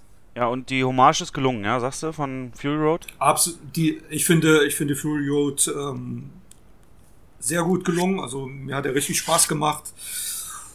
Und im Prinzip waren das zwei Stunden Nonstop-Action. Geil. Äh, Brauche ich auch mal bitte ausgeliehen. Das tatsächlich habe ich jetzt äh, festgestellt, alle fünf Filme habe ich nicht gesehen. Von daher äh, bitte alle mal ausleihen und für euch auch als Tipp gerne mal anschauen. Einmal die Klassikliste am besten am Stück und dann die modernere, wenn ihr wollt. Ähm, genau, das waren unsere Top 5. Ähm, gerne nochmal Ergänzungen da in die Kommentare oder schreibt uns dazu. Ähm, das war's praktisch. Wir sind am Ende vom allerersten Cinemotions Podcast. Ähm, finde, das haben wir äh, ja gut über die Bühne gebracht. Ähm, eins kann ich jetzt schon sagen, jedes Feedback wird gelesen. Jedes Feedback ähm, müssen wir gucken, ob wir dazu kommen, das zu beantworten. Wir werden äh, auch noch eine Facebook-Seite und Twitter-Account uns machen, wo wir dann mit euch in Kontakt treten können. Und äh, gerne eure Vorschläge für Themen, Battles, äh, Toplisten, whatever. Oder auch, was euch über das Kino interessiert, dann mit reinnehmen werden. Aber ich fand, das war schon sehr aufschlussreich und ich glaube, was jetzt euer ähm, unnützes Wissen über Filme angeht, seid ihr jetzt wirklich ein paar äh, Stufen nochmal nach vorne gekommen. Deswegen ähm, gerne sagt uns, wie ihr es fandet. Und ähm, eins kann ich sagen, wir arbeiten auf jeden Fall an der Soundqualität, werden dann nochmal, was Headset angeht und so weiter, gucken, dass wir da nochmal was anderes holen. Also da keine Sorge, das wird nicht so bleiben. Und ähm, als äh, ja, Fazit würde ich natürlich auch gerne mal hören, du bist ja jetzt entjungfert sozusagen, was Podcast angeht. Äh, wie wie war es für dich? Wie, wie fandst, äh, haben wir das hier gemacht? Ich habe vorher gedacht, wir brauchen ungefähr eine Stunde. Jetzt sind es irgendwie zweieinhalb draus geworden oder deutlich über zwei, ja, ja. was mich ein bisschen wundert. Aber ähm, man merkt da, wenn man so in den Redefluss kommt, wie sehr man eigentlich ins Detail geht und wie, mehr, wie sehr man sich an einem Thema ähm, ja. festkrallen kann. Und ähm, für mich ist hier klar geworden, wir haben noch ganz, ganz viel zu bereden. Ja. Und es sind zwischendrin immer mal Themen aufgeploppt, äh, für die man eine eigene Sendung machen könnte. Ich fand es total genial. Man möge mir nachsehen, äh, dass ich da tatsächlich noch Jungfrau bin, äh, was das angeht. Und ähm, den einen oder anderen Versprecher ähm, denkt ihr euch einfach weg.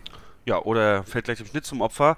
Oder so. Genau, das war's. Ähm, mal gucken, ich versuche es übers Wochenende zu schneiden. Also Montag, Dienstag sollten wir es hinkriegen. Ähm, ansonsten, jetzt geht's gleich äh, in die Verabschiedung und äh, wir machen es so als kleines ähm, Betthupfer sozusagen schneide ich euch nochmal von einem Film eine Szene ran und ihr könnt mal gucken, wie lange ihr braucht, bis ihr wisst, welche es ist, denn die ist immer auch sehr episch und wiedererkennbar und auch immer eine, die wir beide sagen, gehört zu den besten Szenen des Kinos. Und von daher, Jens, ich danke dir, das war super gut. Und ähm, alle Hörer, vielen Dank, wir werden äh, wiederkommen, Thanos will return, ja, Cinemotions will return. Und äh, in dem Sinne sagen wir jetzt einfach mal Tschüss. Ciao. Why is he running, Dad? Because we have to chase him. Okay, we're going in. Go, go, move.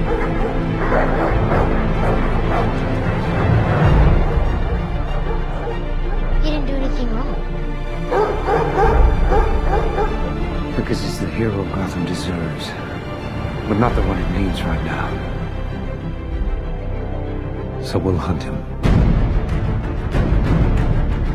Because he can take it. Because he's not our hero.